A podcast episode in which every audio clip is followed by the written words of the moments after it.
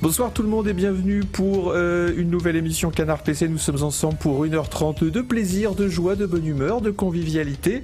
Euh, 1h30 durant laquelle nous évoquerons euh, toute l'actualité chaude de notre passion, le vidéo gaming. Je vais tout de suite commencer par présenter euh, les trois, bon, les trois collègues. Je vais pas dire amis parce que ça serait, ça serait un écart de des collègues. Voilà. Nous avons, on a des relations euh, courtoises, professionnelles, de travail. On se serre le, on se serre la main le matin à la machine à café. Co- comment allez-vous? Ça va bien? Vous avez vu le dernier bilan comptable? Oui, ok, d'accord. on a une réunion à 14h30. Oui, très bien.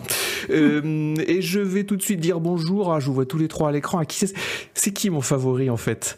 Euh, Je vais essayer de vous diviser pour mieux régner ce soir. Mon On, dir- on favori- dirait euh, atmosphère. Oui, le maître clés. Ah oui, c'est ça. Euh, je vais dire bonjour à Hélène Ripley. Comment ça va, Hélène? Mais ça va très bien, Seigneur des Bon, clés. J'ai envie de euh, connaître ton état d'esprit. J'ai envie de, de savoir euh, voilà l'état d'esprit avec lequel tu entames cette émission. Et pour ça, une bonne question, c'est de te demander qu'est-ce que tu écoutes en ce moment comme musique? Parce que je n'en ai aucune idée. Mais, mais ta voix, c'est une musique pour mes oreilles. Et euh, je suis complètement prise au dépourvu par cette question. Dis-nous, dis-nous ce que tu, dis-nous ce que tu, le truc Bah, que tu as dans ton Spotify en, parfaitement- en boucle. Alors, pour être parfaitement honnête, en ce moment, j'écoute euh, la bande originale de Cannibal Holocaust, qui est un film que je n'aime pas réellement, mais la BO de Resort Tolani est super bien. Ok, je connais pas Je du tout. la Vous connaissez les autres? Oui, oui. Mais euh, enfin, la BO en particulier, le film, oui, la BO ne m'a pas particulièrement marqué. D'accord. La C'est BO quoi hyper bien. Ah C'est ouais quoi comme genre Pour moi, Cannibal Holocaust, j'imagine du death metal avec des, avec des mecs musclés qui bug dans le micro. Ah non, pas du tout. Non, ok, d'accord. Non, c'est plutôt reposant, contemplatif, justement, en contraste avec la violence des images. Ok. Euh, c'est Bom, comment est-ce que ça va? Bah écoute, ça va, ça va. Alors toi, je te demande pas ce que t'écoutes parce que je sais ce que t'écoutes. Toi, t'écoutes du Brahms, t'écoutes euh, des chants grégoriens, de temps en temps un petit best-of des fanfares militaires de la Prusse. Carrément. Voilà, j'imagine que c'est ça. Non, non, pas du tout. Euh, non, non, là, qu'est-ce que j'écoute en ce moment? Euh, J'ai beaucoup bossé ce temps-ci, donc j'ai écouté beaucoup de psytrance, parce que ce que j'écoute beaucoup quand je bosse. Mais oui, c'est vrai. Et- psytrance. Ouais, Ah oui, il est très surprenant, bon. israélienne, beaucoup, euh, genre Infected De la Mushroom, Bliss, tout psytrance ça, j'aime beaucoup. israélienne. Ouais. Ok. Pour travailler, Ok. c'est, euh, ça te met dans Tu un sais bon qu'on- mood space. On fait par- parfois des blind tests, enfin à la rédaction quand on était encore à la rédaction, et euh, notamment un site qui s'appelle What's the Tune. Et Sebum a une connaissance euh, assez encyclopédique de, de tout ce qui touche à la dance, quoi. Ah, l'Eurodance aussi, l'Eurodance. Mais l'Eurodance, Ah, c'est différent, c'est très différent, l'Eurodance. Le- L'Eurodance, c'est vachement bien. Moi, j'avoue que j'aime bien l'Eurodance. Mais la psytrance, c'est quoi par rapport à l'Eurodance Ah, ça n'a rien à voir. C'est plus. C'est c'est, euh, c'est inspiré. Enfin, c'est plus ou moins descendant du Goa. C'est des musiques vraiment que tu écoutais plutôt dans des trans ou des, des rêves, trucs comme ça, pour te mettre dans un état mental euh, inspiré de l'usage de psychotropes, par exemple. D'accord. Et C'est quand tu, travailler, voilà, c'est quand tu vraiment un extra, tu t'écoutes Voilà, ça. Et non, c'est vraiment très. Et puis musicalement, c'est extrêmement riche. Pas tous, mais il y a des groupes qui sont vrais. Il y a des- vraiment de la merde avec euh, trois boucles qui font pur, pur, pur, pur. Mais il y a aussi des trucs qui sont musicalement extrêmement riches. Donc c'est vraiment très bien. Ok, et eh ben écoute, je vais écouter ça. J'écouterai ça ce soir pour m'endormir. Euh, Isu, comment est-ce que ça va? Bah écoute, ça va, nickel. Ouais, tranquille, on tient les murs. Euh, toi, qu'est-ce que tu peux écouter? Que peut écouter Isu? C'est vrai Ah. qu'Isu, on le fréquente tous les jours, mais en fait, ça reste un, un mystère enveloppé dans une charade. Euh, Isu, moi, je, tu sais quoi? Variété française. C'est Genre, je te- peut-être un je des seuls trucs que j'écoute pas. Ah, je te, je te verrais bien écouter genre du Paul Naref, tu vois, en disant oh avant c'était mieux quand même la variété française. Non. Et puis ils ont un peu euh, les cheveux. Ah, moi je t'imagine écouter du shoegaze, tu vois. Du, du Renault, peut-être, euh, dans la variété française. Mais, Ouais, euh, non. mais Oh, non, là. trop à droite pour toi. Ouais, ouais, oui, oui, bah oui. Le, le- le nouveau. Qu'est-ce que tu écoutes en ce moment euh, là, en ce moment, j'écoute la bande originale de Luca, l'un des derniers euh, Disney ou Pixar, je sais plus. Je crois que c'est Disney, pas Pixar. D'accord, ok. Euh, qui est un film très chill euh, sur la Riviera italienne. On, on voit Sapienza, la map de Hitman. Ah oui, Euh, voilà. Et enfin, c'est sur deux enfants qui font du vélo là-bas.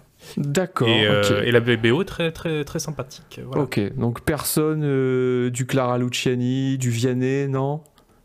Bon, C'est toi ça. Euh, bah oui. euh, Tu projettes, en euh, fait. oui, je, non, je me disais j'aurais peut-être un, un, un- un- un frère ou une sœur de musique euh, dans cette émission, mais je vois Mais qu'on qu'est-ce a que tous tu des écoutes? goûts Qu'est-ce que très étonnants. Qu'est-ce qu'est-ce que tu écoutes, Agbou Bah moi, euh, Clara Luciani en ce moment, et, et, D'accord, euh, donc tu vraiment tu projetais à fond.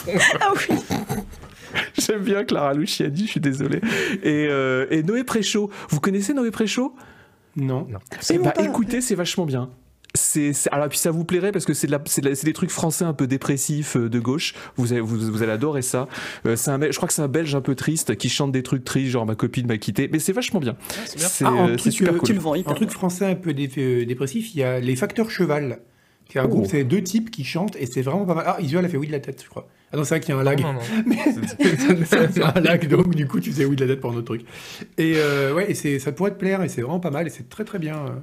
Ok, si c'est bien dépressif. En ce moment, j'ai envie de trucs, euh, je sais pas, j'ai eu une période où j'écoutais des trucs qui faisaient boum boum, et là maintenant j'ai envie de, j'ai envie de me recentrer sur moi-même, de, de me retrouver, et donc j'écoute des trucs un peu plus, un peu plus tristoun. Il y a des Et toi, t'es périodes un, comme ça. t'es un, ultra fanboy de Cabrel, non? C'est Oui. pas ça? Ouais, bah Cabrel, c'est, c'est, Ah. tristoun, hein. euh, tu sais, Cabrel, Bah oui, c'est pas oui. joyeux, hein. C'est pas euh, la vie est une fête, euh, la lambada, tout ça, hein. Et Souchon alors? Non, Souchon, ça m'a toujours fait chier. Ah ouais Souchon, Ah, Woolsey, ouais, ça m'a toujours fait chier. Enfin, il y a deux, trois tubes qui. Woolsey, ça me fait chier. Woolsey, c'est il- c'est moins il- bien. C'est vrai, moins bien Oh là là, Après, musicalement, c'est euh, en termes d'écriture, Souchon Bon, on va- oui, c'est va notre passion, notre passion, le jeu vidéo, comme tu disais. Oui, Alors, on va- en plus, non, il faut qu'on recentre le débat parce que mine de rien, on a quand même pas mal de sujets à voir euh, ce soir. Euh, mais avant cela, il faut que je vous signale plein de choses. Canard PC 427, il est en kiosque avec Starfield en couverture. Demain matin à 6h, vous allez à votre kiosque, vous achetez CPC Hardware 51 avec Windows 11 en couve. Il doit être encore en kiosque. Si vous l'avez raté, demain à 6h30 du matin, vous allez au kiosque, vous l'achetez. Le site web, demain matin à 6h, vous ouvrez canardpc.com, vous prenez votre abonnement euh, et comme ça, vous aurez euh, en plus tous les articles. euh, qui paraissent en avant-première euh, sur le site web. Et va y avoir plein de nouveautés sur le site web dans les jours qui viennent. On Oui. est en train de pousser plein, Plein de de codes euh, à peine buggés qui va rajouter plein plein de nouveautés. ouais. Je dois aussi vous dire que euh, l'émission sera dispo en podcast si jamais vous voulez la réécouter parce que voilà vous vous dites mais il parle tellement bien j'ai sûrement loupé des trucs des, des, des- doubles sens comment interpréter telle phrase il faut que je la réécoute. Et bien cette émission sera dispo euh, sur YouTube à partir de lundi avec des extraits qui arriveront samedi et dimanche. Et elle sera aussi dispo en podcast à partir de lundi à 20h sur toutes les plateformes. On est partout. On est sur Spotify sur Deezer chez Google chez Apple euh, on est partout. Et si vous aimez, laissez un petit avis positif parce que comme ça, ça nous fait remonter dans la plateforme et ensuite on est vachement bien noté dans la plateforme et euh, ça nous fait tout chaud dans le bidou. C'est vrai, hein, souvent on se dit, le matin on se dit bonjour, on se dit t'as vu, on est combien euh, au classement des podcasts? Ah bon, on est quatrième, c'est vachement bien et tout. C'est très important. C'est un peu, Euh, un qui nous fait tenir, on peut le dire. Ça, C'est le- exactement, ça ça nous fait tenir Je dois aussi vous signaler que. Alors là, attention, là ça a été la nouvelle qui a, qui a fait euh, euh, tout le PAF en a parlé, euh, les grands médias, etc. Je sais qu'il y a des ministres qui sont intervenus. Nous avons des nouvelles emotes sur Twitch. Oui, je sais, c'est fou, c'est comme ça. Euh, c'est Chat et Jules qui vous ont préparé ça. 10 nouvelles emotes pour, vos abonnés, pour les abonnés de tier 1, 5, emotes pour les abonnés de tier 2 et une emote pour les abonnés de tier 3. Elles sont magnifiques. hein. Elles sont sont- elles sont super. Elles sont, incroyables. elles sont belles. hein. Je, pff, vais, je vais, la mienne, je vais la mettre en, en profile pic sur euh, Twitter. Elle est, elle est absolument splendide. Euh, Et Parce qu'on peut le dire pour les, pour les podcasts, ce sont des, des, des- des photos trafiquées. De, Ce sont des photos de nous. des rédacteurs et rédactrices. il y a J'avais une jamais de réalisé à quel point on. Était photogénique avant de voir ces photos. ouais. C'est incroyable. En Et 32, celles de, ce- celles de Noël Malware particulièrement sont, sont en folles. 32 pixels x 32 pixels, Ah, mais on, toutes des on- peintures. on- on passe très bien. On passe On très bien. Euh, donc merci à merci à Chat et Jules de nous avoir préparé ça. Et il y aura aussi de nouveaux badges pour féliciter les abonnés qui sont là depuis plus de deux ans. Si vous êtes là depuis moins de deux ans, honnêtement. C'est pas top. Euh, moi personnellement, j'ai pas trop de respect pour vous. D'ailleurs, je lis même pas ce que vous mettez sur le chat. Plus de deux ans, là par contre, vous êtes mon ami personnel, vous êtes nos amis personnels, et pour ça, nous vous offrons un euh, nouveau badge. Les amis, êtes-vous prêts à parler de votre passion, le gaming? Bien sûr. On y a presque. On est, on est prêt. Eh bien, on y va tout de suite. Et le gaming cette semaine, qu'est-ce donc? Eh bien, c'est euh, Bungie. On dit Bungie hein, parce que je crois qu'il y en a qui disent Bungie. C'est Bungie qui est racheté par euh, Sony. Bon. Voilà, c'est un nouveau rachat après le rachat de Bethesda par euh, Microsoft. Euh, est-ce que quelqu'un Est-ce que, est-ce que, ça- est-ce que ça évoque quelque chose à quelqu'un? Alors Bungie, on le rappelle, euh, Bungie c'est avant tout Halo et euh, Destiny. Destiny. ouais. Destiny qui marche très très bien en ce moment, puisque Destiny, je regardais les chiffres, en, en période de creux, Destiny c'est quand même presque un million de joueurs simultanés. Ouais, c'est énorme. On va en Destiny 2, bien sûr. hein. Donc euh, voilà, ça, ça, ça pèse quand même assez lourd. Ils l'ont racheté pour euh, 3 milliards et demi, quelque chose comme ça. C'est- De nos jours, c'est ridicule. Voilà, ouais, n'oubliez- 3,6 mais- mais milliards voilà, après mais- Activision, ça apparaît euh, de la gueule. Voilà, là. mais Des très petits bras. ouais. C'est même Et- une et- moitié de Bethesda, je crois. Ouais, c'est vraiment rien Oui, du tout. Et n'oubliez 7 pas qu'il n'y a pas de, il y a, pas, il y a pas d'argent pour pour autre chose. hein. C'est racheter, racheter les studios de l'argent, sinon il y en a pas.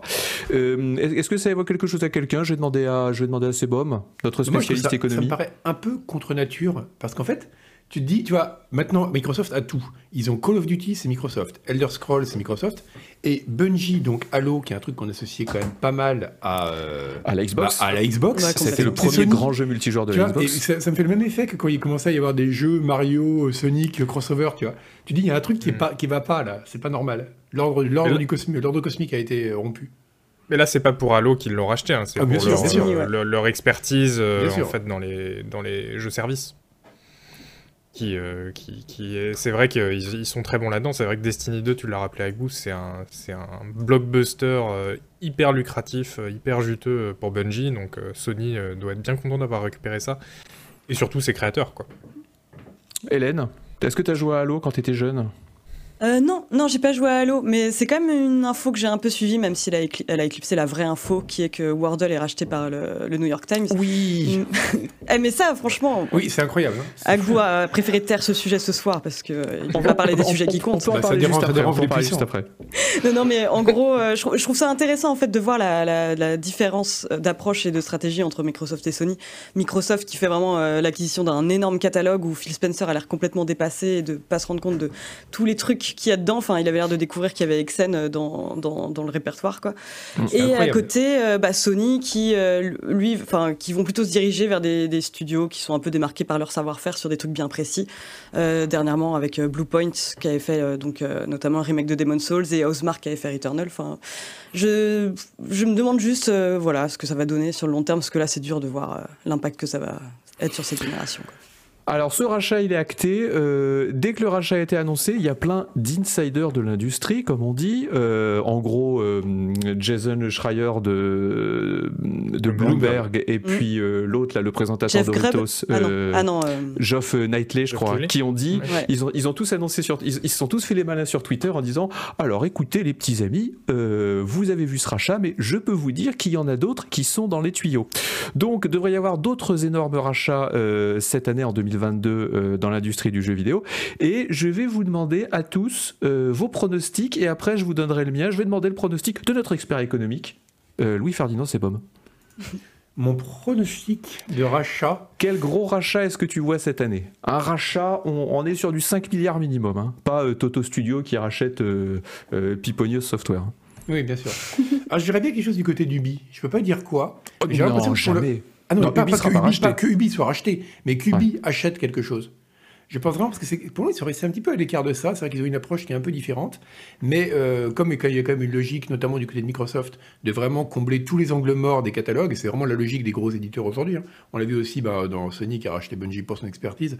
Euh, je crois que ça m'étonnerait pas qu'il y ait une acquisition du côté d'Ubi, qu'il soit dans la liste de ceux qui vont faire de grosses acquisitions au cours de cette année. Et tu voudrais qu'ils achètent quoi, Ubi? Qu'est-ce qui reste? Justement, Il reste de plus réfléchir rien. à ce qui manque à Ubi.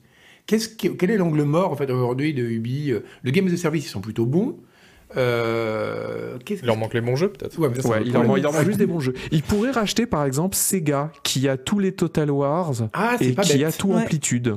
Sega, c'est énormissime. Ouais, je crois que Sega, c'est, je sais pas Parce si c'est qu'ils font plus pas que du, que jeu vidéo? C'est vrai qu'ils font tous les, tous les machines d'arcade au Japon, tout ça. Euh, ouais, Mm. ça serait compliqué. Moi, Ubi, non, je les vois euh, rester, dans leur, euh, rester dans leur petit coin. Euh, Isu, ton pronostic? Alors, moi, je pense.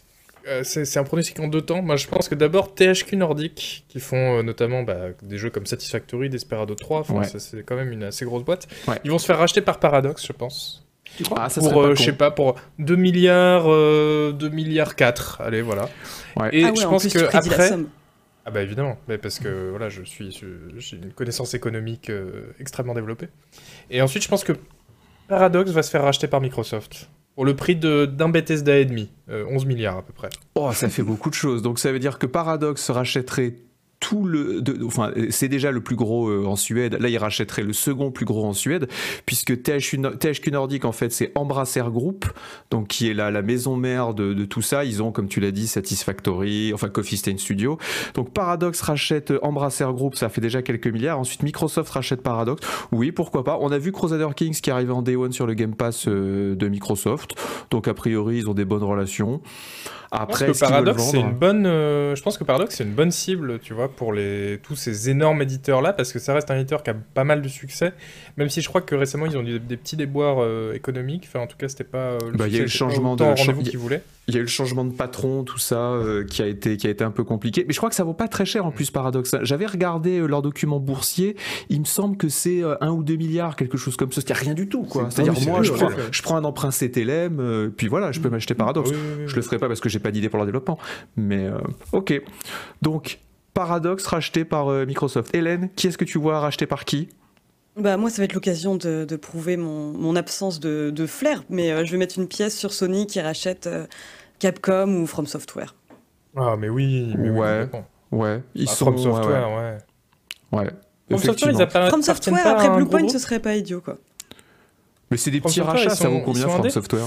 Bah après, c'est ça, c'est qu'ils ont fait des petits, euh, des petits rachats, en fait, euh, Sony avant. En tout cas, beaucoup moins conséquent euh, que celui qu'on a vu avec Microsoft. Ok. Alors moi, mon pronostic, enfin, c'est même pas un pronostic, hein, c'est quasiment acté parce que je, je, précise quand même que j'ai une licence d'économie, donc je suis véritablement un expert. J'annonce pour cette année Microsoft qui rachète Valve. Tu crois oh, Ah, ah ça, je croyais que c'était ton cauchemar, mais en fait, euh, c'est ton pronostic. Ah bah c'est mon cauchemar, mais euh, parce que ça va, ça va changer beaucoup de choses. Microsoft, qu'est-ce qu'ils vont faire? Ils vont aller voir Game Newell. Game Newell, il possède la moitié de Valve, l'autre moitié est possédée par les. Parce que Valve, c'est pas une entreprise publique, hein, c'est euh, une entreprise privée, donc elle n'est pas cotée euh, Dodge, Nasdaq, tout ça. Microsoft, ils vont aller voir Game Newell, ils vont lui dire Gab, t'as 60 ans cette année ce que t'aimes là maintenant, c'est euh, avoir une écurie de, voitures de course euh, qui tournent sur les circuits. Euh, on a le Game Pass. Avec le Game Pass, on va te défoncer parce qu'on est en train de tout racheter. Donc tous les jeux vont sortir sur le Game Pass.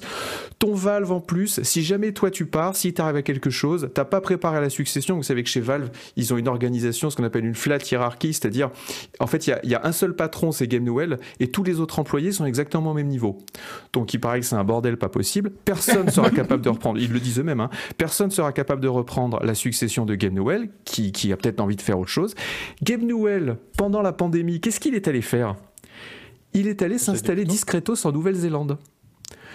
Donc je pense qu'en fait, il commence à préparer sa retraite, à se dire bon voilà, les États-Unis je connais, la Nouvelle-Zélande ça a l'air joli, il y a des hobbits tout ça. Il s'est, probablement acheté, il a, il a appliqué, euh, il a, euh, il a eu un permis de résident permanent en Nouvelle-Zélande. Alors en demi, juste après il est revenu un peu à, Seattle. Je pense qu'il est en train de préparer son départ et je pense que le meilleur pour le racheter c'est Microsoft, même s'il faut rappeler que il faudra forcément l'autorisation de Game Newell pour que Valve, évidemment, soit revendu à Microsoft. Et Game Newell c'est un ancien Microsoft, c'est un ancien concepteur de Windows, tout ça, donc il a. Mais il n'aime pas du tout Microsoft. Et il a vraiment fondé Valve, enfin, il a vraiment fondé Steam euh, pour, euh, pour répondre au, monopole de Microsoft. Mais je les vois très bien. En fait, je le vois très bien faire un George Lucas. Vous savez, George Lucas qui pendant des années disait non, non, je revendrai jamais ma franchise et tout, Disney c'est trop différent. Et puis un jour, elle a dit hop, je revends 4 milliards, au revoir, messieurs, dames. Je pense que c'est ce qui va se passer. Parce que je... Donc ça, ça, ça te fait peur, mais tu crois pas que justement ce serait pas un des meilleurs trucs qui pourrait arriver, c'est que Microsoft possède la boutique euh, Steam et que euh, du coup euh, on soit débarrassé du Microsoft Store et que le Game Pass ce soit un truc lié à Steam. Ça serait merveilleux. Ça serait merveilleux, ça serait fantastique. Honnêtement, ça serait logique. En plus, ils ont les moyens parce que je me suis renseigné. pardon, Valve, grosso modo, juste avant le confinement, c'était valorisé à 10 milliards. Donc c'est pas grand chose. 10 milliards pour Microsoft, c'est euh, leur note de frais pizza d'une semaine. Donc euh, mm. voilà, ils s'en foutent, ils ont même pas à prendre d'emprunt, ils ont ça en cash.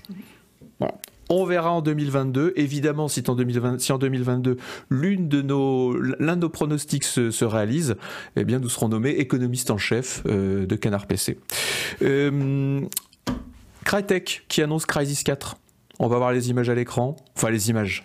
Ouais, c'est ça. C'est vraiment un petit teaser. Voilà quoi. Euh, alors moi, euh, j'ai des bons souvenirs du premier Crisis. Je trouve que le second était un peu moins bien parce qu'il y avait trop d'invisibilité, tout ça. Euh, c'est bon. Je sais que t'es très FPS, je sais que tu as joué. Ton, ton degré d'excitation très- de 0 à 10. Bon, pas très élevé. Hein. J'ai Un jamais été très, fan des Crysis. Ouais, voilà, c'est ça. ouais. C'est, Bah, le- euh, ça a toujours été. Enfin, c'était à l'époque, ce qui a marqué les gens plus que le gameplay, c'était quand même le côté technique, quoi. Et euh, mais je, sais pas aujourd'hui, non, c'est, c'est pas une licence qui m'a jamais particulièrement parlé. euh. Bah, c'est c'est très joli, difficile le premier. C'est joli. ah, C'était, ah, c'est, voilà, ça on peut lui enlever. C'était le benchmark technique par excellence. Mais Hélène Ripley C'est difficile d'en parler parce que là, on sait vraiment rien, à part que ça va être genre- genre un vrai shooter next-gen. Parce que euh, j'ai l'impression que pour l'instant, tout ce qu'ils cherchent, c'est à recruter des développeurs euh, pour bosser dessus, un peu comme euh, Blizzard, là, qui euh, travaille sur un jeu de survie et qui a annoncé bah, du vide, enfin strictement rien. On a juste Ouais. deux artworks sur un jeu de survie euh, dans une nouvelle, euh, un nouvel univers. Et là, bah, c'est pareil, ça, ça repose sur pas grand-chose pour l'instant. quoi. Blizzard, ils ont fait encore mieux. Ils ont dit, euh, on- je, je crois que dans leur offre d'emploi, ils ont dit, on n'a pas trop d'histoire, on sait pas trop quoi faire, donc euh, ça. venez nous, venez On a nous donner, euh, voilà, v- venez nous, nous faire des propositions et peut-être on vous embauchera. Ils- ils- voilà, ils ont pas de scénario, ils ont rien du tout. Ils ont ça montre que tout va bien. Ouais, ouais, ouais. Euh, bon, voilà, Crysis 4. Sur le J'ai chat, regardé- dites-nous si vous êtes excité ou pas. Visuel J- J'ai regardé tout à l'heure les notes euh, des Crysis dans, dans Canard PC. Crysis 1, 2, 3, ça a fait 8 sur 10, puis 6 sur 10, puis 5 sur 10. C'est pas Ouais. Ouais, ça. Donc le 4, euh, Il- bon, c'est- c'est- il, est, il, est- il sort euh, longtemps après le 3. Le 3 c'était en 2013, donc euh, peut-être que depuis il y a plein de trucs qui ont changé dans l'équipe et tout, mais ils sont pas sur une bonne euh, tendance quoi. C'est une, loi universelle qui a un moment où le numéro, dans les séries un peu longues, le numéro va finir par croiser la note, tu vois. C'est ça, ça- ça arrive. Et puis il faut dire un truc, c'est quand même on, on- c'est resté dans la mémoire collective parce que c'était un jeu qui techniquement était magnifique. Et il était magnifique à une époque où les jeux magnifiques avaient encore une importance. Mm. Aujourd'hui, s'ils nous font un Crysis 4, même s'ils nous font le plus beau moteur de végétation de la galaxie, on va être là, ouais. Bah ouais, mais je préfère jouer à Pew Pew Fighter 32 qui a des jolis petits graphismes en pixel art parce que bah, le gameplay il est plus sympa et puis euh, il y a des loot box et puis donc euh, je vois pas comment ils peuvent se démarquer avec un nouveau Crysis. C'est vrai que ça a moins d'importance qu'avant. Puis en plus, c'était c'est marrant, c'était un peu le dernier jeu qui a vraiment eu cet effet-là. Qui avait un peu les jeux id Software dans Ouais. les années 90 de dire, ok, c'est on est là à la limite de ce Benchmark. qu'on peut faire la technique. C'était le benchmark par excellence. Aujourd'hui, il n'y a plus vraiment de jeux qui, vont, qui ont cet effet-là. Non, il y a eu Red Dead Redemption 2 un peu, Flight Ouais, mais Simulator des- dernièrement. Voilà, pareil, c'est des jeux qui sont marquants parce qu'on dit ah oui ça c'est très bien fait, ça ça ça a jamais été fait avant, ça il y en a encore régulièrement, mais des jeux vraiment où on se dit ok c'est le maître étalon absolu, tout est comparé par rapport à lui, et visuellement il y en a plus vraiment, ça a été le dernier en fait. Euh, pas de date de sortie annoncée. euh, pour l'instant, ils bossent toujours sur euh, The Hunt Showdown. J'écorche peut-être le titre du jeu, là, leur truc. Pas de œufs, mais c'est tout. Hunt Showdown, voilà, qui marchouille apparemment. Bon, Oui. voilà, on verra bien. Euh, je me battrai pas pour le test, en tout cas. Ça, ça sera un petit test pour Louis-Ferdinand Sebom. Euh, oui, c'est pour Noël Malware ça. Euh, une autre nouvelle, euh, c'est triste. Chaque émission, il faut, il faut dire, euh, il y a une mauvaise nouvelle pour Ubisoft, c'est terrible. On leur fait un poussou, un poussou Ubisoft. hein. Ils ont fermé leur Battle Royale Hyperscape. Le pire, c'est que quand, quand la news est arrivée, je me suis dit. Ah mais oui c'est vrai ils avaient sorti ce jeu euh, en 2020 ils l'ont sorti en juillet 2020 le truc le truc est sorti ils ont payé des streamers pour y jouer et ensuite plus personne n'en a jamais parlé. Ouais. Ouais, c'est ça. Pourtant c'était quand même visuellement tellement différent du reste. Quoi. Il y avait une tentative d'innovation quand même avec l'idée de faire une forme d'interactivité avec les, les spectateurs Twitch, quoi, où tu pouvais en gros décider de l'issue d'un match. Mais autant, moi je me dis, c'est le genre de truc qui marche bien quand c'est Sebum qui fait un petit euh, Twitch play sur Doom, autant sur un gros truc, euh, j'ai du mal à avoir intérêt. Bah, direct. sinon il y a Clone Drone, une Danger Zone qui marche très bien là-dessus. Mais il y a des Oui, jeux qui ont réussi à faire des choses intéressantes avec l'interaction des spectateurs, mais là. euh, Mm. Non, mais il y avait un côté cool quand même avec le côté parcours qui était très très développé avec des toits un peu enfin de, de- de- de- d'une ville qui avait l'air un peu euh, réaliste enfin que Oh, comment, être on une essaie, ville comment on essaie d'être positif non non non pas du tout c'est non, comme non, un enterrement, c'est moi, qu'il faut trouver un truc à dire sur le mort. ah ouais, quand même, bon, il, battait pas sa femme, quoi. Il a tué personne ce Il a tué personne. bon vous ne voulez pas qu'on soit positif très Il- bien. euh, alors, le truc positif d'Hyperscape, quand même, c'est qu'il a installé aucun virus sur l'ordinateur. Et ça, C'est vrai. voilà. Ça, on va pas lui enlever. peut- Il ne Bon. minait pas de bitcoin et tous les jeux Ubisoft à venir ne pourront pas en dire autant. Voilà, c'était quand même. Non, mais c'est terrible là, de la part d'Ubisoft hein, avec les moyens qu'ils ont. Ils se sont, ils ont, bah voilà, en fait, ils ont joué les suiveurs parce que il s'est sorti en pleine époque où, où tout le monde disait Battle Royale, Battle Royale. Et bah voilà, ils ont fait Ouais. leur Overwatch euh, vaguement Battle Royale euh, et. pff, pff, Non. Mais encore, Non. encore maintenant, hein, je sais pas si c'est une question de timing, je pense que c'est une question de, de qualité du jeu aussi et d'inventivité. C'est pas un jeu qui avait l'air de fournir beaucoup de choses qu'on ne trouve pas dans Apex Legends, dans Fortnite, euh, dans, dans, dans PUBG.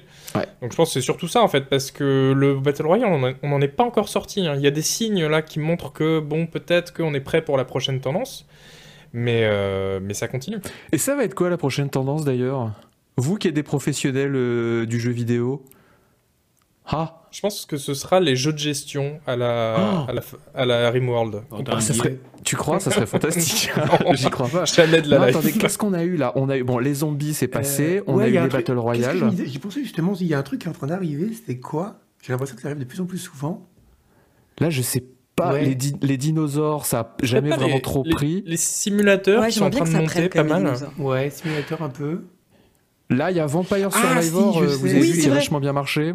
Ouais, ouais, mais en fait, j'ai l'impression, ouais, c'est ça. Il y a plein de petites surprises, de trucs euh, qu'on peut absolument pas voir venir, quoi. Des trucs Alors, comme sur- Phasmophobia ou Vampire Survivor, euh, j'aurais pas. Ah, il y a H&M sur le chat qui nous dit les Vikings, euh, euh, Das le Doux aussi nous dit les Vikings. C'est vrai que les, ah, non, Ah non, les Vikings, je pense que les Vikings ils ont tenté Ouais. et en fait ça a pas marché. Il y a, il y a Ouais, eu Valhalla Il y qui a a eu quand même pas mal de trucs de, de vikings. Euh, il y a a eu, c'est vrai, il y a Assassin's Creed, Valhalla. Assassin's Creed Valhalla, voilà. Pareil, C'est très difficile de, réfléchir à l'après Battle Royale parce que c'est une tendance qui a été tellement forte qu'elle est sans doute la tendance qui a été la plus forte de toute l'histoire des jeux vidéo, qui, a, qui a vraiment écrasé tout, qui a fait les jeux les plus juteux, qui a fait le plus de, de clones, de, de- de- de Ouais. concurrents, etc.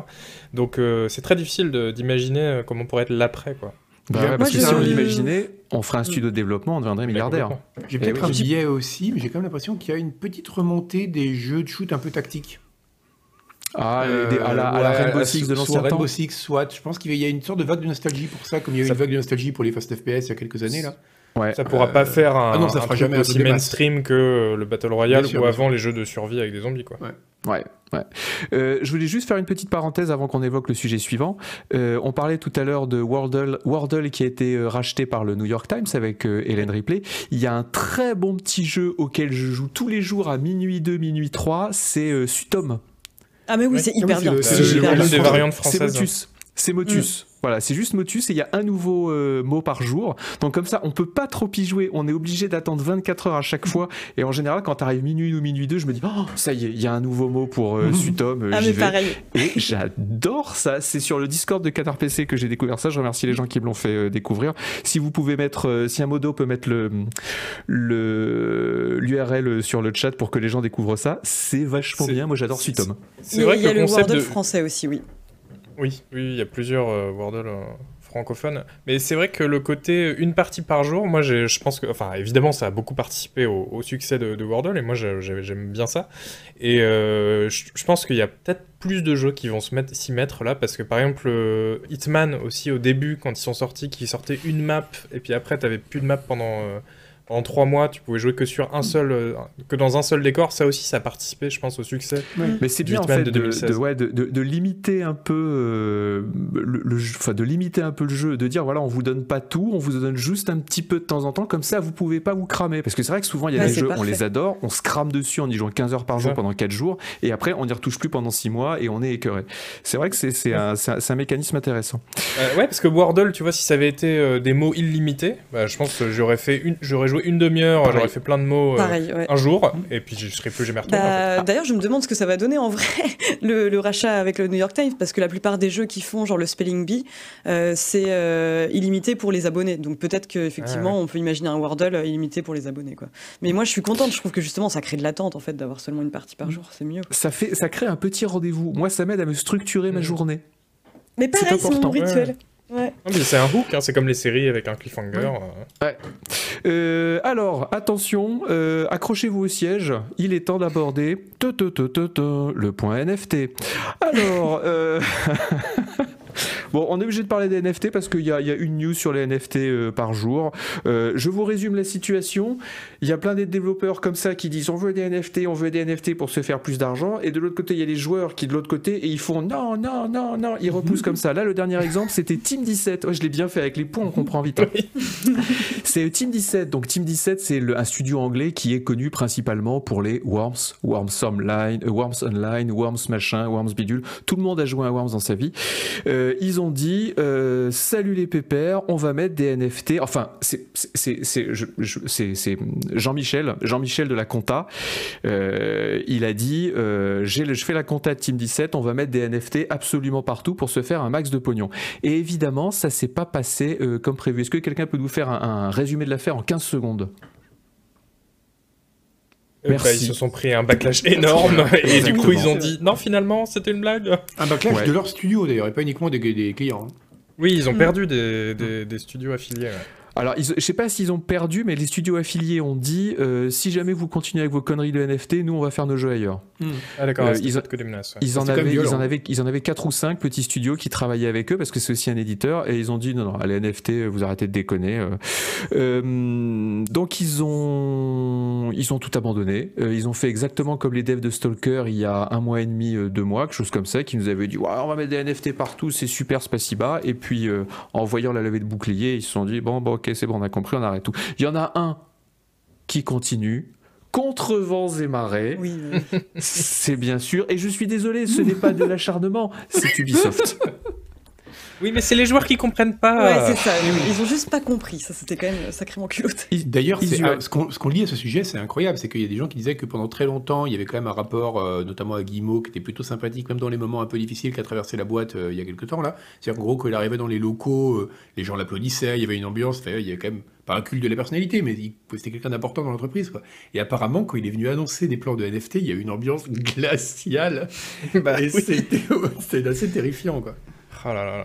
Isual Oui. Qu'est-ce que t'en penses de tout ça, des NFT, de manière générale Non mais Vas-y, non mais vas-y, non, mais vas-y, oui. lâche les chevaux parce que je vois, je, je vois que ça, ça, ça, ça remue dans ton ventre comme ça et il faut que Ouais, ça ouais, sorte. ouais, donc ouais, autant que ça sorte par la bouche, allez, vas-y. Ah, C'est comme la dernière fois là quand quand il y avait des gens qui faisaient des trucs bref sur le climat là pendant une émission. Enfin bref. Oui, moi je suis très énervé contre les, les NFT effectivement. Euh, je, je- Alors, je pense qu'il faut bien comprendre de quoi on parle en fait quand on dit les NFT. Euh, alors pas en termes de technique, on s'en fout, mais c'est quelque chose qui est utilisé pour asseoir un concept, qui est le concept de digi- digital scarcity, vous savez, donc le- Mm. la rareté numérique. Parce que Ouais. bah voilà, vous voyez sur internet, c'est chiant, tout le monde a tout. On peut tout multiplier à l'infini, c'est nul, on peut plus on peut en plus on n'a rien pour montrer le statut social.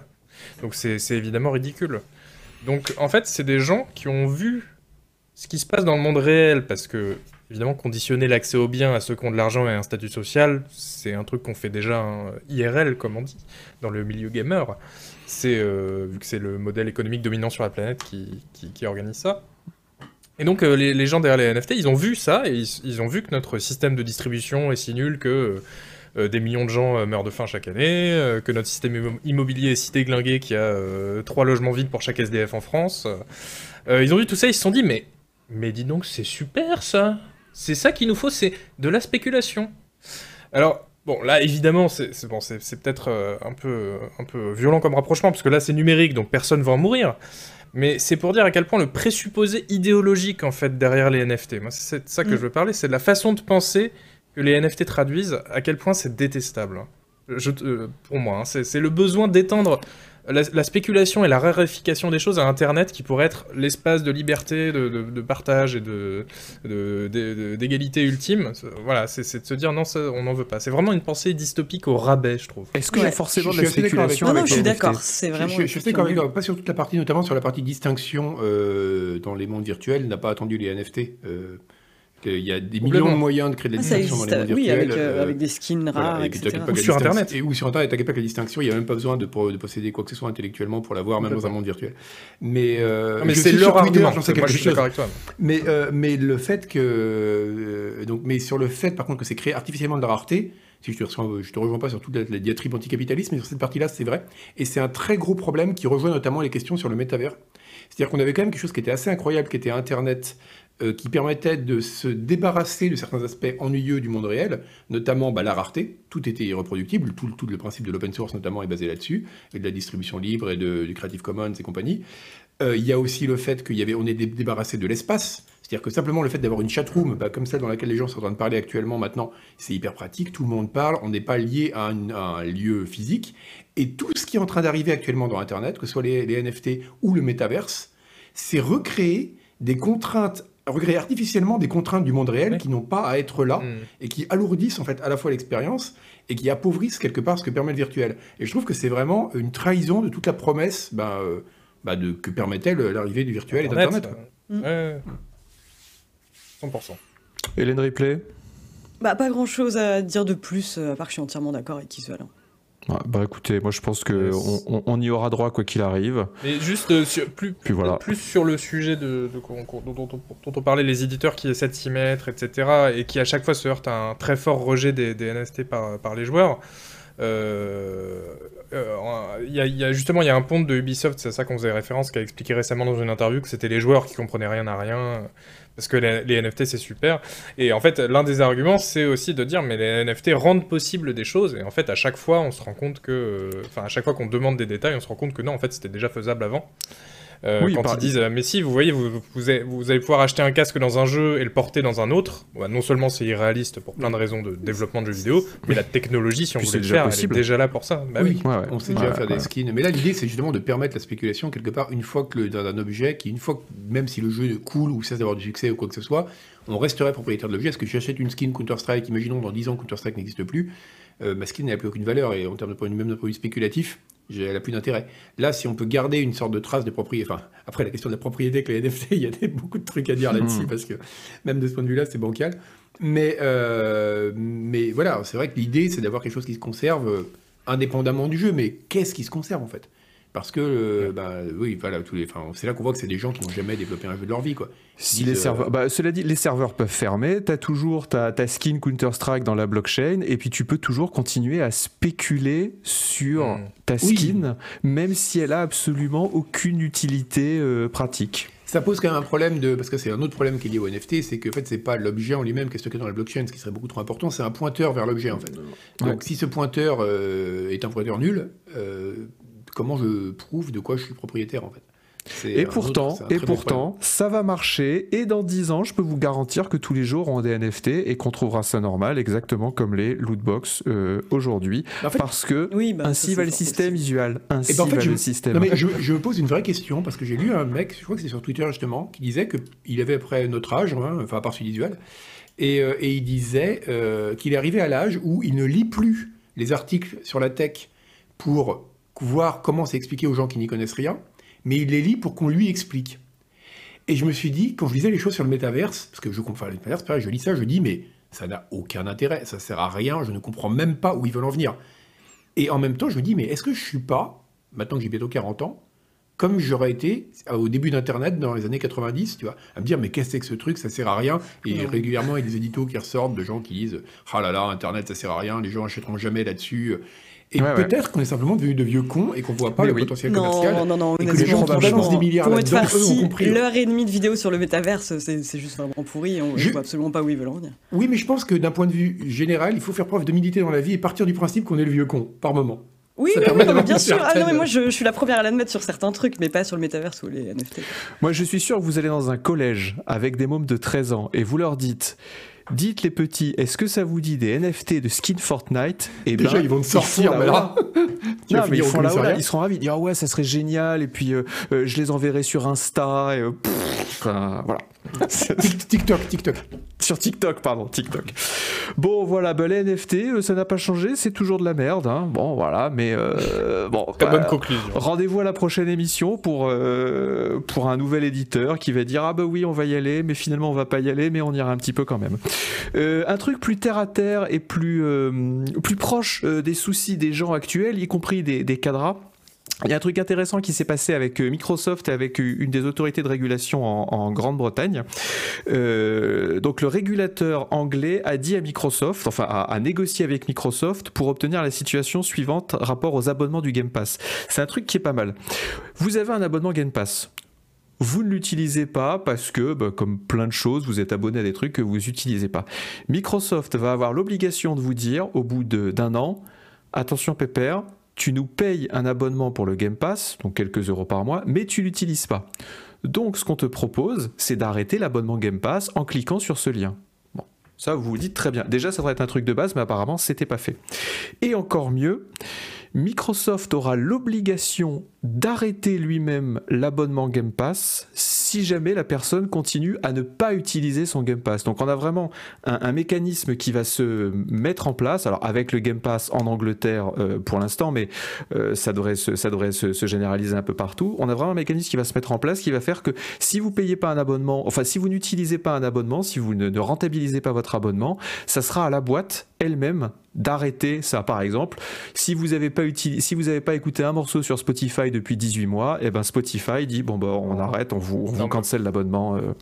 C'est ce, qui, c'est ce qui pourrait se passer. Ah bah, en tout cas, aux États-Unis, c'est ce qui va se passer avec Microsoft, avec le Game Pass. ils vont, ils vont trouver un moyen. Ils vont dire, euh, ils vont t'envoyer un mail disant important votre abonnement Game Pass. Et comme tu vas, comme as ouvert le mail, ils vont dire ah bah c'est bon. Euh, du coup vous l'utilisez parce que ça a activé un pixel chez nous.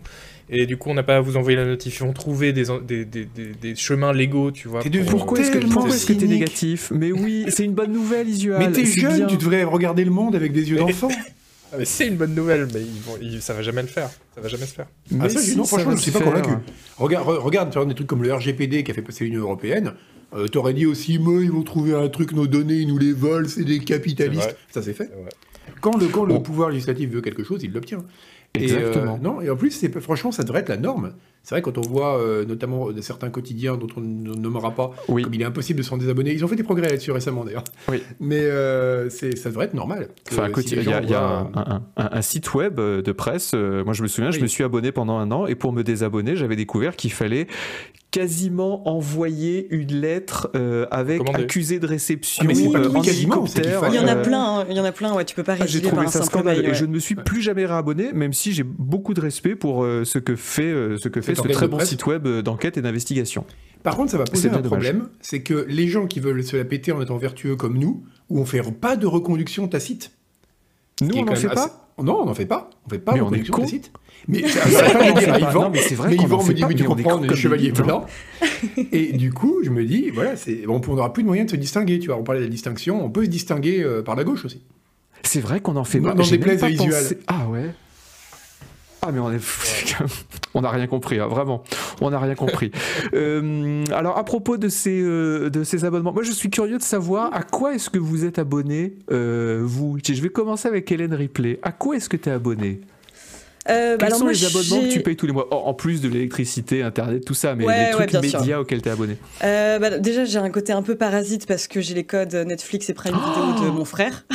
Oh là là là là là là Bah ouais, mais ils partagent, ils sont gentils. et, en plus, et en plus, j'avoue, je, je sais pas si je paierais, euh, je paierais pour ça, mais j'y vais avec plaisir de temps en temps. Et par contre, ouais, niveau presse, j'ai aussi accès à l'appli Caféine où on a pas mal de, il y a pas mal de titres de presse généralistes, qui peut être assez pratique pour pour bosser de temps en temps. Et sinon, en fait, j'ai tendance à varier un peu, moi, les, euh, abonnements de presse. Enfin, euh, dernièrement, j'ai fait un peu de Mediapart, Les Jours, Le Monde Diplomatique pendant un an. Et là, récemment, je commence à tester un média qui s'appelle La Disparition. En gros, c'est un média épistolaire, donc on reçoit sous forme de lettres et qui relate... Euh, enfin qui parle de quelque chose qui est en voie de disparition. Donc le, le, premier numéro c'était sur la mort du ah, métier des, routiers américains. Ouais, bah, c'est très poétique, écoute, c'est très poétique. Oh, c'est feel good, c'est bien le matin. Alors qu'est-ce qui a disparu aujourd'hui Les koalas. Ah bah ça me fait plaisir de le savoir. Non, mais c'est plus, j'ai l'impression, empreint de, nostalgie et de poésie euh, que mortifère, on va dire quoi. Et euh, attends, euh, sur une note plus positive, ça c'était un cadeau parce que pareil, je, je me serais pas abonné à ça, mais ça m'a rempli de bonheur tous les jours. Mais ma sœur m'avait abonné à une box mensuelle de, de snacks japonais. c'était vraiment trop se faire abonner à de la bouffe, c'est cool quand même. Ouais, ouais, ouais, même si tu te dis, bon voilà, en termes d'importation et tout, pour bouffer des chips euh, avec euh, des kanji dessus, mais bon. Puis en plus, tu payes ça, une fortune. Enfin, ils, se font des, ils se font des marges de folie euh, là-dessus. ouais, c'est clair. est-ce, que est-ce que tu payes un abonnement par feignant et tu l'as pas résilié par fainéantise et tu l'utilises plus? Euh, bah oui, enfin en fait en tout cas à l'époque où euh, je gérais pas du tout mon argent et euh, je suis restée abonnée à mon titre de transport, mon abonnement de transport à Nantes alors que j'y vivais, j'y vivais plus de 4 oh mois et on ne m'y reprendra plus, on ne m'y reprendra ah oui. plus. Ah oui, ça c'est idiot. Agar, t'es abonné à quoi toi? C'est marrant, c'est que j'ai, je crois que j'ai un seul abonnement, c'est UGC illimité. Ah et sinon, ça doit mm. être le seul abonnement que j'ai, ouais. Mais vous avez pas par exemple d'abonnement Spotify ou Deezer pour la musique? Non, non, non. Non, c'est Mais j'ai pas d'abonnement Netflix, j'ai rien. J'écoute tout sur YouTube. Mais comment Ouais, vous écoutez pareil. de la musique alors? Vous avez Bah, des, des- YouTube. des cassettes chez vous? Oui, j'ai mon petit radio réveil avec Bah, une bien cassette. J'ai mon manche-disque. non mais, non mais sérieusement, comment est-ce que vous écoutez de la MP3. musique? Bah, YouTube. Bah, beaucoup sur YouTube, ouais. Ah oui, ouais, mais comment est-ce que vous alors comment est-ce que vous écoutez de la musique sur YouTube, sur votre smartphone? Parce que il faut payer l'abonnement YouTube Premium si on veut si on veut Euh. lire des vidéos YouTube en fond sonore. Alors, la technique, ça consiste à laisser l'écran toujours allumé. Exactement, c'est ça ce que je fais. ouais, c'est ça. il y a les Et t'as plus qu'à prier, ouais, pour pas que ça frotte dans ta poche et que ça mette pause en plein milieu, ouais. Et y a Ah, vous faites ça Ah ouais, vous êtes vraiment mais vous êtes Ah, franchement, YouTube, pour écouter de la musique, alors les pubs, elles sont vénères. Ah ouais, les pubs, elles- ouais, ouais, Ça dure ouais. des plombes, elles sont fortes. Il y en a deux maintenant. euh, en Ah plus, ouais, il y en a- y, y en deux qui s'enchaînent. D'accord, donc vous faites euh, technique Clodo pour écouter de la Mmh, musique euh, sur fait. YouTube. Ah ok, c'est marrant. Bon, très bien. Euh, Oui, après, il y a des techniques hein, qu'on ne nommera pas, on les voit passer dans le chat. Oui, Voilà. oui, oui. D'ailleurs- c'est très bien. C'est les... Ça doit être doit être un Oui, peu euh, légal. Alors, il y a, à il y a propos plein du de gens, chat, il y a plein de gens qui, qui, euh, supplient qu'on mette un- une reconduction tacite. hein. Donc il faudra bah, vraiment en parler non, mais c'est non, mais c'est fou qu'on ait pas. mis- Enfin, non, mais c'est pas honnête la reconduction tacite. C'est pas honnête. Ouais. C'est pas honnête. ouais. Moi, ça me fait chier quand on me l'a fait. Quand on me Ah, fait une reconduction ouais. tacite, euh, j'ai envie de mettre des claques. Donc euh, voilà. Ne, ne devenons pas ceux contre quoi nous luttons. Euh, Isual, t'as quoi comme abonnement, toi, à part l'humanité? Eh ben, euh, alors moi j'ai un abo Spotify pour le coup, Ah. euh, parce que bah, c'est quand même très très très pratique pour la musique. hein. Euh, bon après, Je suis on, d'accord. enfin voilà, on va pas se prendre de, de, de, de- de procès, mais euh, moi je suis pas du tout aligné avec leurs leurs valeurs, donc ça me ça me gêne énormément de devoir euh, passer par par eux. Et alors, pour moi qui n'y connais rien, c'est quelle différence par, par rapport à Deezer? Le catalogue est mieux? Non, c'est la même chose. Le catalogue est un peu mieux, mais c'est la même chose.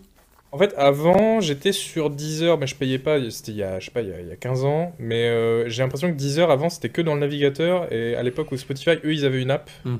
et du coup, c'était un peu plus moderne, t'avais plus d'options, etc. Après, le catalogue, la différence, je sais pas trop. Euh, bah, Spotify, ça a toujours été un peu mieux au niveau de l'interface et du catalogue que Deezer, mais euh, voilà, il y a aussi Google Music, il y a aussi Apple Music. Alors moi, je les connais pas, mais euh, bon, ça peut, ça peut être qu'on a. Et donc, t'es abonné qu'à ça? T'as pas d'autres abonnements à la presse, un truc comme ça? Non, à la presse, non, non j'ai un abonnement Amazon Prime, comme il Ouais, ouais. Vidéo, ça, ça compte. Le mec, il nous fait des leçons d'anticapitalisme toute vrai. la journée. Genre, vous triez pas je- vos pots de banane, vous tuez des gens. Et non, non, c'est incroyable. Je, Chacun je- ses- ses je pense que euh, je pense Karl Marx ne se serait jamais abonné à Amazon Prime. Jamais. Il Euh, aurait ouais, dit non, pas. pas de ça. Je sais pas. Je pense qu'il se serait abonné pour pouvoir s'abonner Prime à la chaîne de Canard PC. Ça, c'est vrai. Ah, Non, mais en c'est fait, c'est vrai, c'est vrai, pour donner un sub à Canard PC. Non, mais pareil, ça code de mes me- parents pour pas me dire je paye un abonnement Amazon Prime, quoi. C'est Oui, affreux. voilà, c'est ça. Et, pareil, va- moi, ça, ça me, ça me gave un peu Amazon Prime. En plus, Prime Vidéo, je trouve le catalogue est, est assez nul. c'est de la merde. Ah, Euh, bon, ouais, arrêtez. ouais. Et en tout cas, en termes de, de, de films, c'est quand même mieux que Netflix. Quoi. Le, je trouve juste que d'un point de vue ergonomique, le catalogue est. Enfin, c'est vraiment ultra mal fichu. Mais en fait, quand tu commences à bien regarder et que l'algorithme te connaît un peu plus, enfin, t'as des Cronenberg, t'as des trucs. euh, Franchement, t'as des trucs vraiment hyper bien. Je sais pas pourquoi j'ai cité Cronenberg, c'est le premier qui me vient en tête, mais Parce que bon tu goût. peux avoir euh, des, des trucs vraiment chouettes, quoi. Euh, en- euh, mais juste, je suis pas, euh, je suis pas abonné à l'année en fait. C'est juste que comme j'ai déménagé, euh, quand j'ai déménagé là euh, à l'été euh, dernier, je me suis abonné parce que je me suis dit je vais racheter plein de trucs. Donc euh, pour économiser sur les frais de port, ça va me revenir euh, moins cher de m'abonner. Ce qui était vrai si je mettais des abonnés après. Mais les frais de Et port, c'est gratuit. C'est là que le plan a un peu euh, bâti de, de l'aile. Mais les frais de Donc, port, c'est euh, gratuit tu pour te dés- et tu te désabonnes pas par fainéantise. Euh, un peu, ouais. Eh ben, tu vois, grâce à ce qu'ont fait les régulateurs anglais, peut-être éventuellement dans quelques temps, Amazon Dans te dira, Ah bah, vous utilisez plus ça, donc on vous désabonne euh, de nous-mêmes. Euh, on en profite d'ailleurs pour rappeler aux gens que s'ils ont un petit Prime euh, qui traîne là, hop. On le transforme en sub, euh, en sub euh, Canard PC, euh, ça fait toujours plaisir. Vous avez vu que Jeff Bezos, il s'est fait construire un yacht, un yacht gigantesque, Ah oui. et que pour le faire Oui. sortir du port, ils vont devoir, euh, ils vont devoir, enfin ils vont devoir démonter démonter un l'espèce de pont. pont là. Un point historique, ouais. Voilà, c'est génial. Bon sang. Je dis, euh, voilà, très bien, impeccable. Et apparemment, les gens sont, enfin, dans, dans la ville et tout, les gens sont pour parce qu'ils disent bah oui, mais parce que ça, il y a de l'emploi et tout, ça fait de... bon. Bah, Alors ça, que si ça, c'était c'est l'argent contenté- visuel. C'est l'argent visuel tout ça. oui, mais si, si c'était contenté d'un NFT d'un yacht, C'est vrai, il n'y Bah, aurait pas eu ce problème. ce problème. Exactement. On Quelque fait, part, euh, c'est utile. on fait un poussou à Jeff Bezos euh, d'ailleurs parce qu'on l'a- on, on l'aime Oui. bien, on le remercie hein, euh, Twitch, hein, c'est bah, c'est Jeff Bezos quand même, il faut le dire. Voilà, donc un poussou, un poussou de Jeff, je suis son plus grand fan. Euh, toc toc toc toc, on va alors on va évoquer quelques chiffres Steam qui sont sortis, mais on va faire ça sous forme de quiz. Ça va être plus fun parce que vous aimez les quiz. Ouais, on aime On les adore quiz. ça. Oui. Alors, on va faire un petit quiz. Euh, je vous rappelle, pour participer, vous passez votre curseur sur l'écran. À droite de l'écran, vous avez un petit truc Quiz Kit. Vous cliquez dessus, vous donnez oui aux autorisations, vous rentrez votre petit euh, pseudonyme. Et qu'est-ce qu'il y a à gagner pour ce quiz? Eh bien là, ça sera euh, Hélène Ripley qui viendra faire des crêpes chez vous. Attends, juste un instant. qu'elle- ouais, elle nous a dit avant l'émission, bah ouais, ouais, même si c'est, euh, même si la personne habite en Bulgarie ou en Provence, eh ben j'y Je vais, je fais des crêpes, crêpes à la banane, tu m'as dit euh, exactement. Juste avant de quiz, les gens demandent dans, le, demandent dans le chat euh, Toi, t'es abonné à quoi? T'as pas répondu? Oui, c'est Euh, vrai. je suis abonné à quoi? Euh, Prime, Netflix, Spotify. Et puis. Et, bah, et si, évidemment, euh, Pornhub. Si, Pornhub, euh, You- YouPorn, euh, Porn. Extrême, euh, Ultra Porn, Porno Boom Boom, bien sûr, que j'adore. Enfin voilà, les classiques, mais comme, comme vous tous. va Bah, De toute façon, on est tous, on est tous abonnés Oui, on les a pas cités, mais en vrai. On est tous abonnés Non, à vous savez mais- quoi? J'ai un, un jour, j'ai- enfin pendant quelques mois, j'ai même été, j'ai même été abonné à euh, YouTube Premium. Eh ben, je me sentais sale, juste pour pas avoir les vidéos, parce qu'en fait, quand vous êtes sur iOS, vous ne pouvez pas. Euh, sur Android, c'est assez facile, mais sur iOS, c'est absolument impossible de passer les vidéos dans l'application YouTube euh, native. Bon, vous pouvez pas le faire. Donc j'en avais tellement ras-le-bol de voir les pubs que je me suis dit, allez, je prends YouTube Premium. Et j'ai pris YouTube Premium et au bout de trois mois, je me suis senti tellement sale, tellement dégueulasse que je me suis désabonné. Mais T'as fait un très beau lapsus en disant que t'avais payé pour pas avoir les vidéos. Et je trouve que ce serait tellement bien un site de vidéo où tu payes pour avoir la paix, tu vois. Tu dis, allez, c'est bon, on arrête. À 5 balles par mois, j'ai plus les commentaires, j'ai plus les vidéos, j'ai plus rien. Et sinon, je crois que j'ai euh, j'ai quelques produits en abonnement sur Amazon, genre euh, euh, mon fil dentaire et mon dentifrice. Tous les trois mois, je, re- Ah oui. je reçois un Ah petit oui, paquet oui. avec euh, du fil dentaire et du dentifrice euh, sur Amazon. Et je, je voulais faire ça pour le café euh, aussi il y a pas longtemps. C'est assez pratique euh, finalement. C'est Ouais, pas toi une fois qui avait mal calculé ton coût et du coup le dentifrice s'accumulait Si. chez toi parce qu'il arrivait trop vite si, si. Je me suis, j'avais pris abonnement un mois, donc je recevais genre trois tubes de dentifrice tous les mois. Et bon, bah, j'ai beau me laver comme un fou, ça, ça, ça part pas quoi. Et si, si, j'avais eu souci, mais là j'ai bien, j'ai j'ai opti, j'ai opti. On va faire un petit quiz sur les chiffres Steam. Alors. Euh, ce quiz, euh, c'est juste trois petites questions pour en fait connaître la perception du public et la vôtre euh, sur ce qu'a été Steam en, en 2021. Il y a un petit jingle qui va être lancé, on y va. Vas-y Jules, balance le jingle.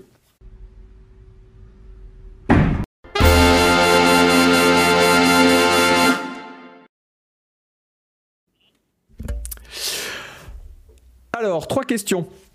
Euh, vous pouvez répondre aussi euh, les petits, euh, les petits, les chroniqueurs là, les petits, les, petits pépères. Vas-y, tu peux lancer la question tout de suite. C'est Chat qui lance la question. On fait un poussou à Chat d'ailleurs. On lui a pas dit bonjour. Salut Chat. Quelle est la proportion des jeux sortis sur Steam en 2021 qui ne se sont même pas vendus à plus de 100 exemplaires. La proportion de jeux sortis sur Steam en 2021 qui ne se sont même pas vendus à plus de 100 exemplaires. Est-ce que c'est 27%, 68%, 55% ou 46% À votre avis? Moi, je dirais le, le max. Moi, j'ai mis 68, ouais. Je Eh pense bien, pas, je pense t'avoir vu écoutez- passer. Euh, je ne m'en souviens même plus parce que j'ai mélangé les bonnes réponses et les mauvaises réponses et je vais vous dire ça tout de suite. Euh, mais c'était énorme de mémoire. On va attendre la fin du, la fin du truc. Euh, je crois que c'était euh, 68%. Ouais, c'est ça le plus gros, ouais. Ah ouais, bon, je crois que c'est 68%. On n'a pas les résultats qui s'affichent encore. Euh, Eh ben et la bonne réponse c'était 27%. Ah non, c'est bien ça, 27%. ok. Non, non, autant pour moi. Autant pour Ouais, moi. Autant pour moi. Donc, il y a- y a. Ah oui, y a quasiment un tiers des jeux sur Steam qui sortent qui se vendent pas à euh, 100 exemplaires. Je pensais que c'était Donc- beaucoup plus, tu vois. Ouais, pareil. Non, alors je vous rappelle quand même, euh, le hum, Steam c'est 30 jeux par jour en moyenne, c'était, euh, ça a été les chiffres de 2021. Et je veux aussi préciser que tous les chiffres, là je les tiens d'un rapport euh, qui, a été publié par le site VG Insight qui a fait plein de, de data science sur les, sur les chiffres, les chiffres Steam. Donc voilà, un tiers des jeux quand même euh, sur Steam qui se vendent à moins de 100 exemplaires, donc euh, c'est-à-dire qui ne se vendent quasiment pas. Deuxième question. Quel a été le prix moyen d'un jeu sorti sur Steam en 2021 Rien de compliqué. Le prix moyen. Est-ce que ça a été? Bon, alors la question qui va s'afficher. Elle doit s'afficher 15,40€, 6,50€, 19,90€ ou 2,10€. À votre avis, Hélène Ripley Hmm, euh, je dirais 15 euros. Ouais, attends. Ouais, 15,40€. Je pense à tous les petits jeux, tu vois, qui coûtent 3 euros, qui doivent bien faire baisser les prix quand même. Ah, justement, ça fait baisser encore un petit peu plus, non? Je dirais 6,50€. Moi, j'ai mis 6,50. Ouais. Ouais. mais après, je pense aussi à ceux qui coûtent très cher. Alors, la bonne réponse, et là encore, je m'en souviens plus trop, mais je crois que c'était 6,50. Ah, Il n'y a pas tant que ça qui coûte très cher en Ouais, fait. non. Ah bah et puis il y a, oui, il y a des jeux, ah bah, on, on en parle encore tout à l'heure, à Vampire Survivor, là, qui a cartonné, qui a 2 À 2 euros et euros et des quelques, ouais, c'est ça, ouais. c'était 6,50 et les Ouais. gens, plein de gens, il y a énormément de gens qui ont répondu 15,40, alors 15,40 C'est énorme. non, hein, quand, Bah, quand on voit le nombre de pas, gens, le nombre de jeux à 3,90, 4,90, ils font pas l'actualité ces jeux-là, mais ils viennent quand même remplir les rayonnages de, les rayonnages de. Steam. hein. Euh, une dernière question. Alors je commence à lire maintenant parce qu'elle. En 2021, combien de jeux sortis sur Steam étaient vraiment indépendants? C'est-à-dire qu'ils n'étaient pas publiés par un éditeur ou un studio qui fait des triple A, qui fait des double A. En gros, les jeux indépendants, c'est des jeux qui sont publiés par un studio ou un éditeur qui fait moins d'un million de revenus générés par jeu en moyenne. C'est comme ça que le site a déterminé, les indés. Donc combien, quelle est la proportion des jeux qui étaient vraiment faits par des petits indés? Est-ce que c'est 98%, 63%, 86%, 71% Là, le chiffre est étonnant. Enfin, et moi, il m'a étonné. Peut-être que vous, vous allez dire, oh, bah oui, non, moi je le savais, il n'y a pas de souci. Euh, Je vous rappelle, hein, 11, 000, 11 000 jeux sortis l'année dernière, 11 700 jeux, je crois, sortis l'année dernière euh, sur Steam. La bonne réponse, c'était 98%. C'est vrai? Ah ouais. 18 Attendez, attendez, la parce que j'ai- mélangé tous les trucs, mais je pense que c'est C'est 98%. J'ai oublié. Ah mais non, je sais, c'est parce que j'ai placé. Ouais, c'est ça, Ah, c'était wow. 98%. Mm. 98% Ah, tout le des jeux qui sortent, euh, qui sont publiés par euh, donc euh, des studios qui, qui ont moins d'un million de revenus générés par jeu et qui sont en général auto euh, auto-publiés. En fait, les, les triple A et les double A, je crois que c'est même pas 20 jeux par mois en moyenne. Ouais, Bon, vous voyez que ça fait rien du tout. Alors qu'il y a 30 jeux par jour qui sortent sur Steam euh, en moyenne. Euh, voilà. Euh, Est-ce que vous avez des commentaires à faire sur ces chiffres? C'était juste histoire de faire un petit quiz en rapport avec l'actu parce que je trouvais que ces chiffres Bah, donc, étaient euh, marrants. Trois questions pour un quiz, ça va Ça t'a pas Non mais euh, attends, il y a, de temps il y a un autre quiz après, plus tard, qui m'a pris beaucoup de temps et au- auquel vous allez participer d'ailleurs. On a vu ça tout à l'heure. Voilà, vous, vous, vous la fermerez votre grande gueule. Euh, donc ne vous inquiétez pas, il y aura un second quiz en deuxième, en deuxième partie d'émission. Euh, C'est chez qui que je dois faire des crêpes d'ailleurs? oui, c'est vrai, on a Sachez regardé. qui, qui est-ce qui a gagné? Qu'on le cite quand même. Est-ce que vous avez vu qui a gagné? Est-ce que vous pouvez le dire Non. sur le, sur le chat? Qui est-ce qui a gagné? Nebus était septième. Ah, c'est un contestant. Un contestant, Eh ben, eh ben, très c'est bien, un contestant. Et ben, de soucis. euh, T'es libéré du devoir de crêpe. Rétroactive était 525e, Traskov était 207e et il est très fier. Les gens disent Oli apparemment, mais je pense que c'est, je pense que c'est faux. C'était de Oli avec son quiz hack, peut-être. Il y en a plein qui disent moi. Non, non, vous n'aurez pas, vous n'aurez pas les crêpes des LED replay, euh, les tricheurs. Euh, N'assistez pas. Alors, on va, euh, avant de faire la pause, on va aborder un autre sujet. Alors là, c'est un sujet pur vidéo gaming. Attention, c'est le tsunami Star Wars. Le tsunami Star Wars parce qu'on a une tonne de jeux Star Wars qui vont arriver. Bah, tout à l'heure, on se disait ça va être quoi la nouvelle mode après les, après les Battle Royale, les zombies, les dragons, les vikings, tout ça? Et ben dans les prochaines années, euh, du Star Wars, on va en manger à toutes les sauces. Euh, Hélène Ripley, fais-moi une petite liste. C'est marqué sur le conducteur de l'émission Bien sûr, oui, oui. de Bah, tous les jeux Star. Wars qui vont euh, sortir euh, dans les prochaines années, qui ont été annoncés pour l'instant, et puis on va on va revenir sur certains d'entre eux quand on a des quand on a des détails. Eh ben, il y a un open world Star Wars chez Ubisoft dont on ne sait rien, enfin dont on n'a pas encore d'image. Euh, la suite de Jedi Fallen Order, euh, toujours par Respawn. Ouais. Un jeu de shoot également chez Respawn. Euh, attendez, il y en a un que j'ai loupé. Ouais. j'ai loupé Aspire qui va ouais. faire un remake, remake de Kotor, sur PC et PS5, ouais. Euh, le jeu de Quantic Dream, dont on a déjà un petit peu parlé et qui n'est pas attendu avant 2025. Et un jeu de stratégie, toujours chez Respawn. Oui. Euh, donc ça fait 1, 2, 3, 4, ça fait 6 jeux qui sont annoncés. On compte même pas les jeux Lego Star Wars et les jeux sur mobile, parce que là, faut multiplier par, euh, par 2 ou 3. Les Lego Star Wars, là, ils arrêtent pas d'en, ils arrêtent pas d'en annoncer. Euh, alors parmi tous ces titres, est-ce qu'il y en a un qui suscite un peu d'espoir C'est Bob, je sais que t'es très Star Wars. Je crois que t'es très Star Wars, Bob. hein. Je l'étais dans ma folle jeunesse. Ouais, comme moi, maintenant je suis, je, je suis de moins en moins. là. Depuis Disney, j'avoue respire que. Star Wars. Euh, c'est- quel est le jeu qui t'excite le plus? Euh, alors, euh, pour rattraper un peu ce qu'on a dit tout à l'heure, et Rattrapons. ce serait le Open World Ubisoft. parce que, Ah, non, mais parce que paradoxalement, enfin, Ubisoft, c'est toujours des mondes intéressants écrits avec le cul, et Star Wars, c'est un peu ça aussi. Je me dis, ça peut être un bon match. Ubisoft. Ça peut être un bon match parce que Ubisoft, ils savent faire des décors, ils savent faire des environnements. Et Star Wars, c'est un peu ça. C'est un monde qui où la narration, elle est vraiment environnementale, en fait. Tu rentres dans une sorte de cantina où tu as plein d'extraterrestres bizarres. Tu t'inventes, de- peu importe que l'histoire soit toute pourrie, soit ah, j'ai mon sabre de l'épée. Tu t'en fous parce que l'univers fait rêver. Et ça peut être un bon match. Surtout s'ils arrivent vraiment à faire quelque chose de très vaste où on va d'une planète. à l'autre. Et en plus, des open world Star Wars, il n'y en a pas eu tant que ça, en fait. Non. Contrairement Après- aux trucs spatiaux, aux shooters. Donc ça, ouais, ça me dit bien. Après, l'univers seul ne suffit pas, comme l'a démontré la série The Mandalorian. Ouais, Ah c'est oui, vraiment écrit avec le cul et où il se passe rien. Mandalorian, euh, ils ont voulu faire du character study euh, et c'est chiant quoi. Alors qu'ils auraient juste fait un truc où tu, enfin je sais pas, c'est euh, où tu vois rien, où t'as juste des paysages, tu vois. Quand Disney fera Star Wars paysage, je regarderai. Ah, j'a- j'avoue que moi, un Assassin's Creed Origin euh, avec un sabre laser, moi ça me va. Tu me Ouais, mets bah des ouais. AT-AT dans le désert, euh, tu me mets un petit Jedi qui tournoie avec son sabre laser. Moi, j'en prends pour 50 heures Oui, sans oui. aucun problème. Des, petites phases de, de pilotage de TIE Fighter ou de X-Wing, pop, pop, pop, avec les quêtes Ubisoft, les gros marqueurs, avec Yves Guillemot en bas de l'écran qui te dit acheter des NFT. Alors, moi, je signe. J'y vais tout de suite. Je pense vraiment que là, Ubisoft a trouvé un bon match potentiellement. Ouais. C'est un truc qu'ils sauraient bien faire. Alors, par contre, j'espère que ça sera plus à la Assassin's Creed que à la Far Cry. Quelle différence Bah, je veux un truc TPS, euh, je veux un truc avec des, des, des décors un peu plus exotiques, tu vois. Ouais. Le problème, Euh, c'est que à quelques la Assassin's Creed, les combats, les combats sont souvent pas être bien, tu vois. Les combats dans Assassin's Creed, ça n'a jamais été le meilleur Ah, truc. Et jouer un Jedi alors que les combats sont nuls, Ouais.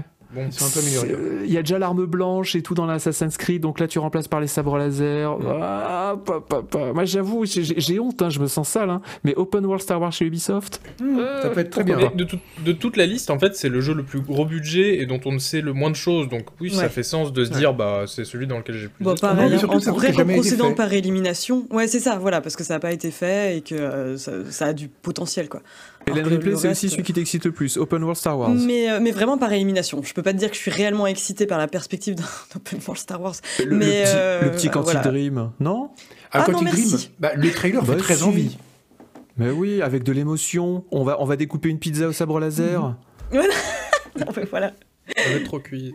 Bon, C'est euh, fou, t'a- celui qui t'excite le plus Euh, alors, c'est plus un peu plus compliqué que ça, mais déjà, euh, moi, je- j'écarterai pas tout de suite le jeu Lego Star Wars, parce que les jeux Lego, on a souvent des préjugés, alors que c'est des jeux de très très grande qualité, euh, les, les jeux Lego. Après, la, la cible est pas forcément euh, le- le- le- des, des- des quarantenaires qui veulent jouer à un Star Wars gritty et, et dark. Oui, c'est sûr.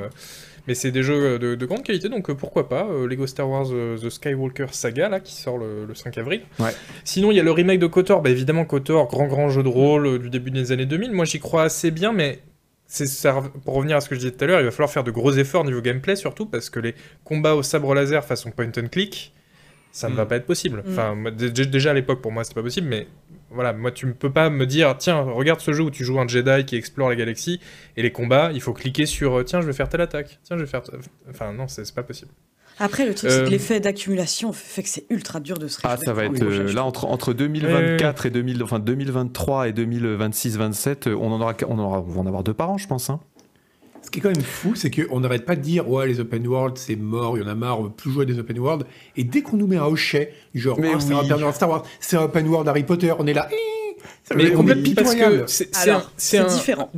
d'utiliser un univers euh, qui est chouette, parce que l'univers de Star Wars il est chouette, c'est un bon twist en fait euh, sur, un, sur un jeu. Par exemple, il y a le STR euh, Star Wars dans la liste. Bah, ça, enfin, ça fait assez envie parce que on se rappelle de Empire at War ou Galactic Alors, Battlegrounds. non, je t'arrête tout de suite, le STR Star Wars. Donc, tu parles du, du jeu stratégie. Il y, y a Respawn qui a annoncé euh, Ouais. c'est- ouais, un, un jeu de stratégie Star Wars. Ils l'ont Ouais. annoncé en collaboration avec Big Tractor, qui est une boîte qui a été formée par l'ancien directeur créatif de Firaxis, qui a bossé sur tous les XCOM et sur tous les civilisations. Et ils veulent pas faire du STR, ils veulent faire du turn-based tactical, donc du jeu ah de oui, oui, tactique ah, au tour c'est par celui de. Firaxis. Voilà, donc en gros, ça va être, en gros, ce qu'a annoncé pareil. Respawn, c'est un, c'est un XCOM dans l'univers de Star Wars. Et, bah, c'est exactement pareil. Voilà, c'est ça. Parce que moi, autant tu me redonnes un XCOM 3 qui est le même que XCOM 2, bon, voilà. Ouais, moi aussi, Je sais client. Ouais. Mais si tu me redonnes le même en me disant, et là, c'est des Stormtroopers, ils sont sur Tatooine. Bon, bah, ok, pourquoi pas, tu vois. Des voir. enfants, Ouais. nous sommes des enfants. On nous ferait manger des quintaux de caca s'il y avait écrit Star Wars sur le tout, sac. Mais, mais Mais non, mais non, le décor, l'univers, c'est important dans Il, un il jeu est quand, même même. bien l'univers Star Wars. hein. Même Mais si oui. moi j'en suis revenu oui. et que ça m'excite plus trop parce que bah voilà Ouais. j'ai plus foi en l'existence. C'est quand même un truc qui est relié à notre enfance. Alors pas celle d'Idual parce qu'il avait moins 20 ans quand c'est sorti. Mais euh, moi, euh, vous savez, Star Wars, c'est mon premier souvenir de cinéma. C'est La première, fois, Ouais. la, la- mon premier, la première fois que je suis rentré dans une salle de cinéma, c'était pour voir euh, le- le- l'Empire contre-attaque. J'y avais rien compris parce que je devais avoir 6-7 ans, ma mère m'a emmené voir ça, je sais pas pourquoi. Et voilà, donc ça reste, euh, voilà, ça Euh, reste moi, des souvenirs pareil, qui sont, qui sont près du cœur. Moi, c'est pareil, sauf que c'était la menace fantôme. Mais pareil. Oh, t'as t'as une. C'était un dur hein. début quand même. Euh, Qu'est-ce que je voulais dire euh, à, co- à pro- à- à propos de Star Wars Tac, tac, tac. Ah oui, si, si, j'avais une question intéressante. Euh, quel est le jeu Star Wars dont vous rêvez? Alors, je sais que vous ne rêvez plus, parce que Canard PC, on est tous déblasés au dernier degré, voilà, on est tous au, fin fond du gouffre. Mais quel est le jeu Star Wars dont vous rêvez et dont vous ne savez qu'il sera jamais développé? Euh, Hélène Ripley. Euh, ouais, c'est la question la plus difficile à laquelle j'ai jamais eu à répondre euh, dans cette émission. non, mais parce qu'en vrai, c'est vrai que j'ai vachement de mal à m'enthousiasmer euh, sur les jeux Star Wars et j'en suis désolée, mais c'est vraiment le l'effet de toutes les annonces, enfin le surplus de films alors que j'ai plus aucun intérêt. Donc du coup, j'ai choisi de parler d'un truc moi qui m'a vraiment fait ultra plaisir et qui je trouve a été injustement sous-noté dans Canard PC, c'est le jeu d'exploration spatiale Exo One. Et je pense que vraiment, si un jeu Star Wars pouvait m'exciter, ce serait un truc ultra contemplatif et dépouillé à la Exo One, où il y aurait absolument pas de lore, juste euh, de l'exploration de planètes sur fond de musique euh, tranquille, avec des planètes, euh, enfin des déserts froids, des planètes de lave, etc.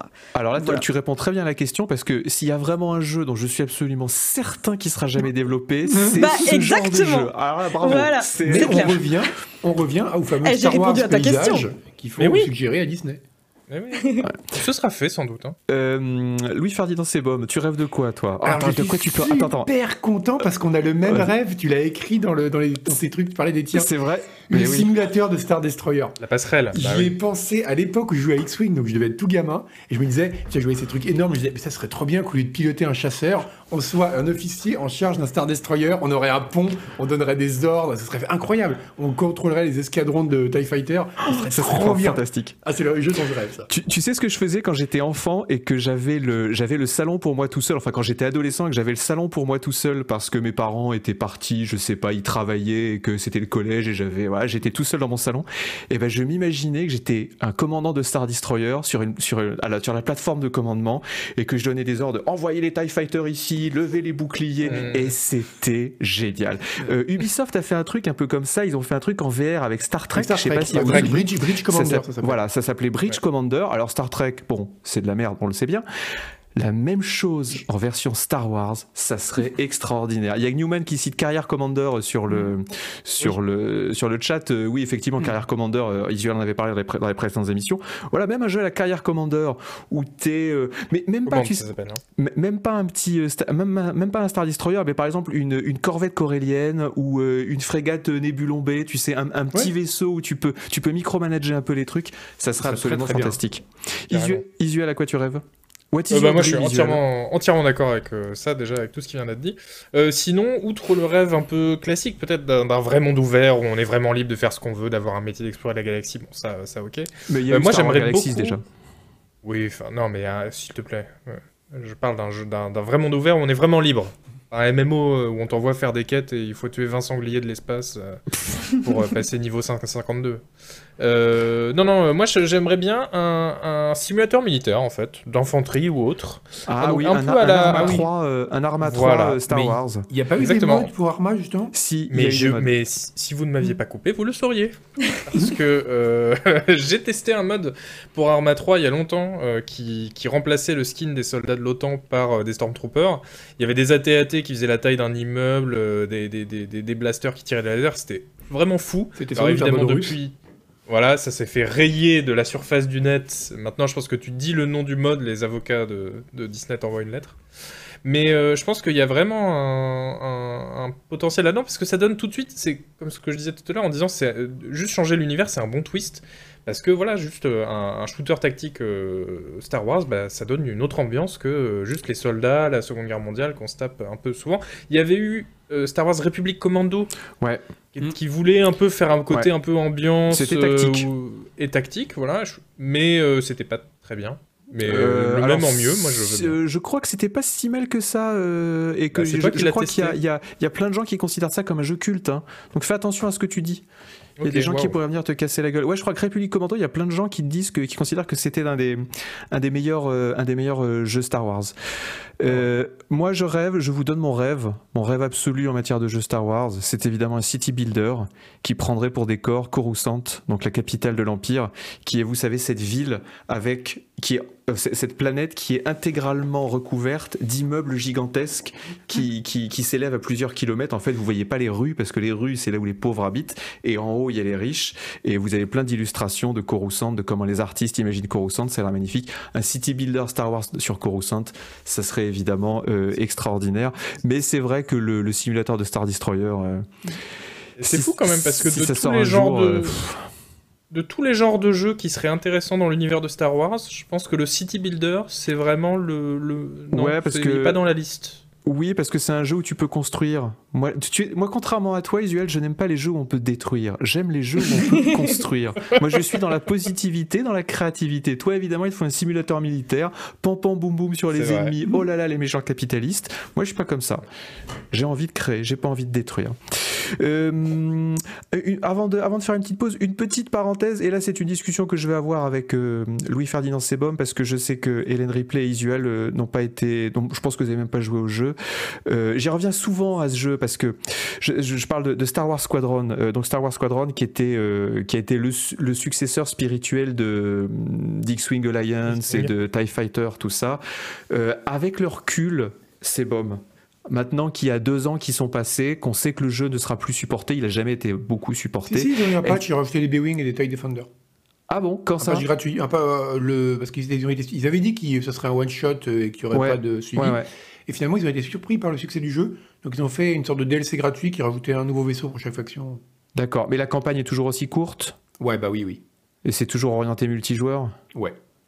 Est-ce que tu serais excité par un Star Wars Squadron 2 ou est-ce que. Il y, a- il y a plein de gens dans le chat tout à l'heure, quand on parlait des jeux Star Wars dont on rêvait, qui disaient il nous faudrait un nouvel X-Wing Alliance, un nouveau Oui, TIE. Fighter, etc. On l'a eu en fait ce jeu avec Star Wars Squadron. Non, on n'a pas eu. On a eu un échantillon de ce jeu. Ah, ouais, mais est-ce que, est que finalement Un- ça n'a pas trop vieilli comme gameplay? Bah, le, le succès du jeu prouve le contraire. Alors après, oui, c'était des jeux. Que j'ai rejoué un peu TIE Fighter il y a quelques temps, pour, je sais plus pourquoi, pour voir un truc. Et, euh, et franchement, ça passe encore aujourd'hui, quoi. Ouais. C'est, euh, ça passe encore aujourd'hui. Alors il y a des trucs qui sont un peu neuneux, notamment les dogfights sont un peu bébêtes parce qu'on tourne Mais oui. en rond. Après la barre, c'est ça le problème. con. Dans l'espace, c'est con vu que t'as pas à prendre en compte la, la- la- gestion de l'énergie. euh, Voilà. C'est assez sommaire, quoi. Mais après, euh, mais néanmoins, tu vois, ils avaient commencé à réfléchir à des mécaniques dans Squadron pour avoir des sortes de boosts, des trucs comme ça. Euh, non, ça pourrait être de bons jeux. Ça pourrait être de bons jeux. Quoi. Ok, moi j'ai joué Notamment en avec la VR. et VR. je j'ai- En VR, j'ai même pas terminé la campagne, j'ai trouvé ça un peu trop bébête. Les, les, les dogfights en VR, quand tu fais des loopings pendant Mm. 45 minutes pour essayer de toucher le TIE Fighter qui te tourne autour, ah, j'ai été, j'ai été quand même un poil déçu. Passé la découverte, j'ai été, j'ai été un poil déçu. Euh, Hélène, on va boire un café? Non, non, euh, on a terminé. C'était juste une petite parenthèse visuelle. Ce que je vous propose, les amis, parce que je vois que vous êtes fatigués, euh, on fait une petite pause. Euh, ensuite, on parlera, on reviendra sur l'actu. On va parler de Dying Light 2. Hein, c'est Bom que tu vas nous parler de Dying Light 2. Tu viens d'en streamer Bah, deux heures. On parlera d'Under Rail, on parlera de GTRP, on parlera de Shredders, on parlera de Sweet Transit qui a l'air ultra bien. Euh, on parlera de The Planet Crafter. On aura encore un petit quiz et on aura notre célèbre rubrique euh, lifestyle. Vous ne nous quittez pas, on se retrouve dans quelques instants.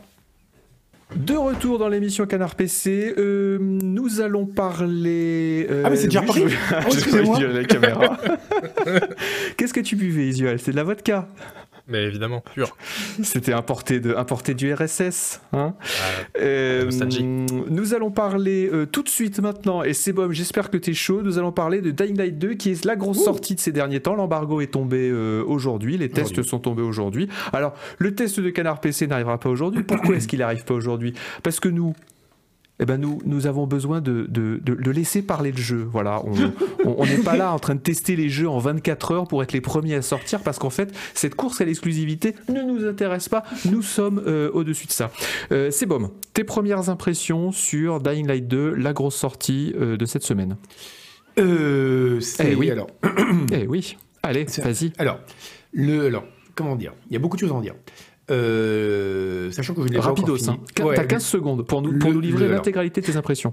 15 secondes pour un jeu de 500 heures. Ouais, pour un jeu de 500 heures. Alors, euh, si vous avez aimé le premier, vous aimerez celui-là. Il est buggé, mais beaucoup moins buggé que ce à quoi on s'attendait, notamment moi qui pensais que ça allait être un cyberpunk 2.0. Euh, en ce qui concerne les développements, les combats ont été un petit peu améliorés, c'est pas mal, c'est plutôt agréable. Euh, le parcours est aussi toujours aussi intéressant, la ville est très chouette et très jolie. Euh, concernant par contre ce qu'ils nous avait promis, et sans s'en douter aussi un peu sur les conséquences de nos actes absolument incroyables, un truc à la BioWare, euh, bonne époque, euh, avec vraiment des, où chaque décision du joueur aura une influence sur le monde.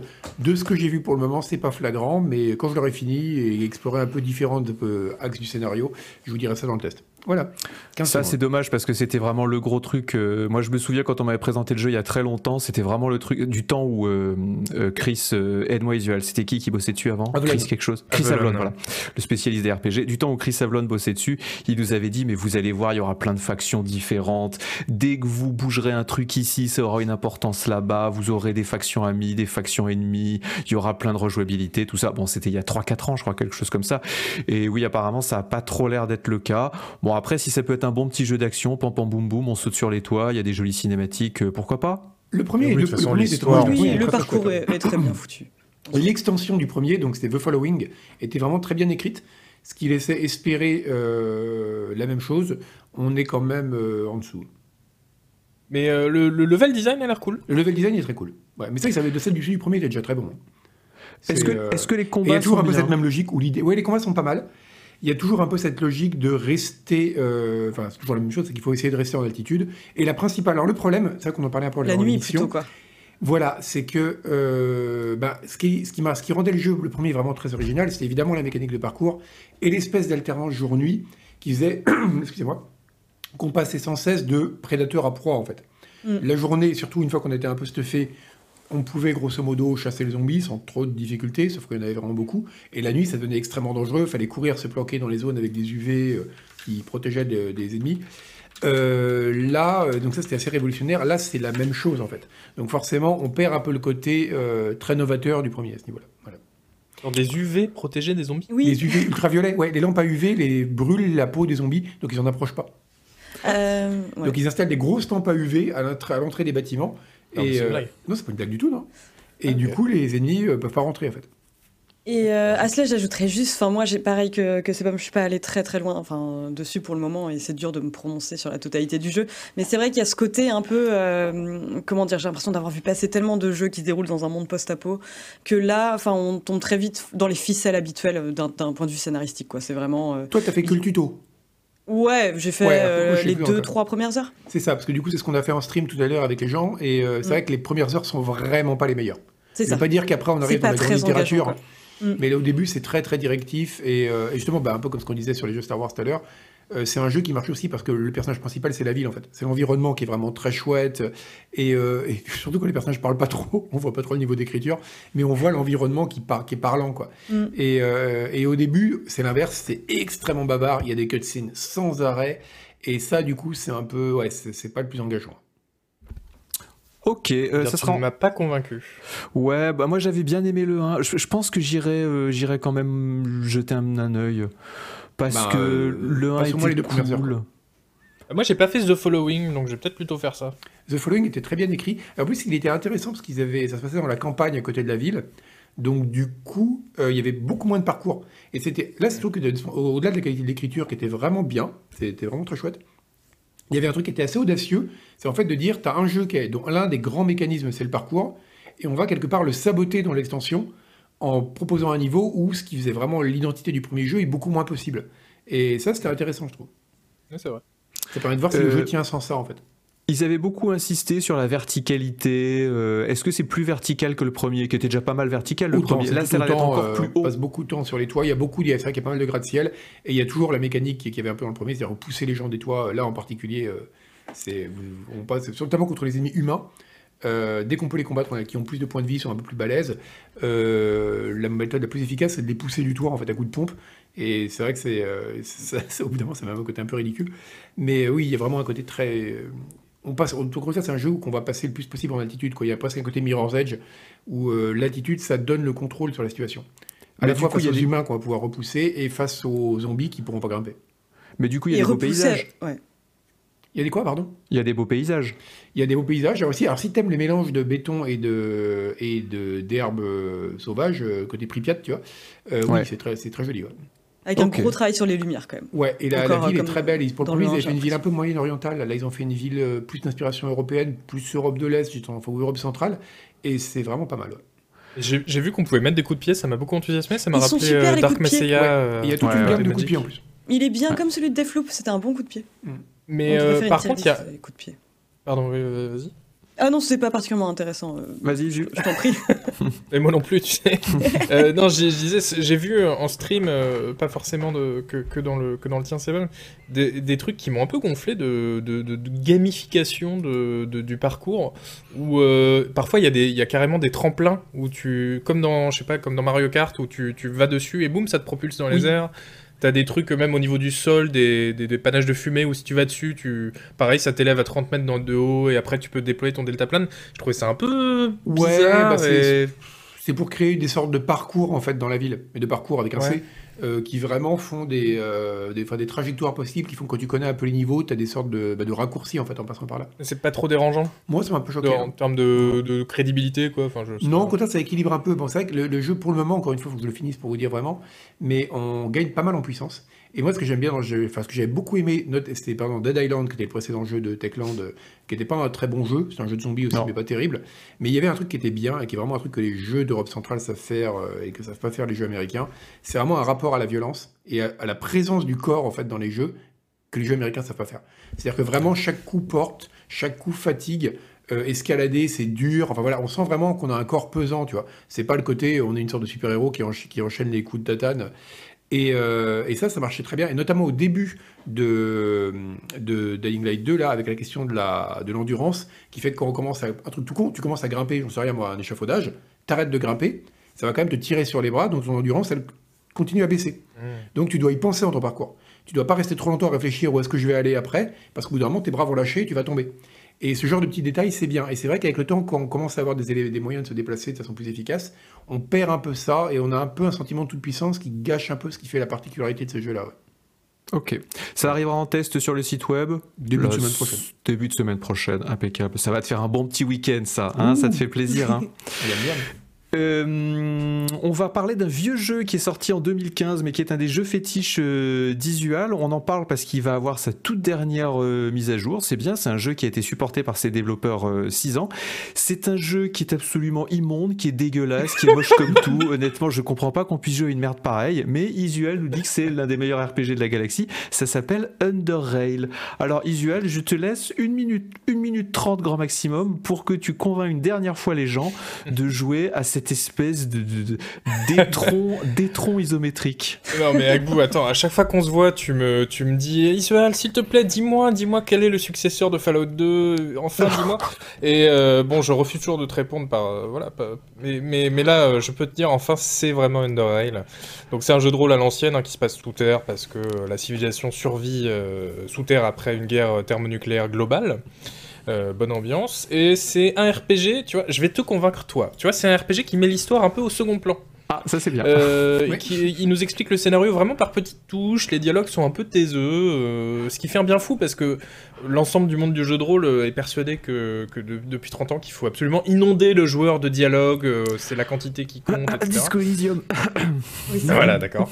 Et euh, bah, la plupart du temps, sauf dans Disco Elysium, ils sont de la qualité d'un strapontin, donc euh, c'est- c'est très très chiant. Euh, de- mais là, c'est un des rares jeux qui ne commet pas cette erreur, donc c'est très bien. Euh, et euh, tout ça, donc euh, ce, retrait de l'histoire, ça laisse la place à deux choses. D'abord, l'exploration, c'est un monde qui est super vaste avec mille trucs à découvrir. On peut aller où on veut, quand on veut. hein, il suffit juste de, s'engouffrer dans un tunnel et d'explorer ce qu'il y a. Et on se perd évidemment, et on, finit toujours par tomber sur un repère de bandits sous coke, sur un marchand planqué, sur une ville, pourquoi pas, sur un bar perdu qui est au, bord d'un précipice. Donc on est très libre, et ça c'est très agréable. Et puis surtout, ça laisse la place à une myriade de situations tactiques euh, vachement intéressantes. Donc il y a de l'infiltration très poussée, euh, un peu à la immersive sim. D'ailleurs, le jeu ressemble vraiment beaucoup à une immersive sim.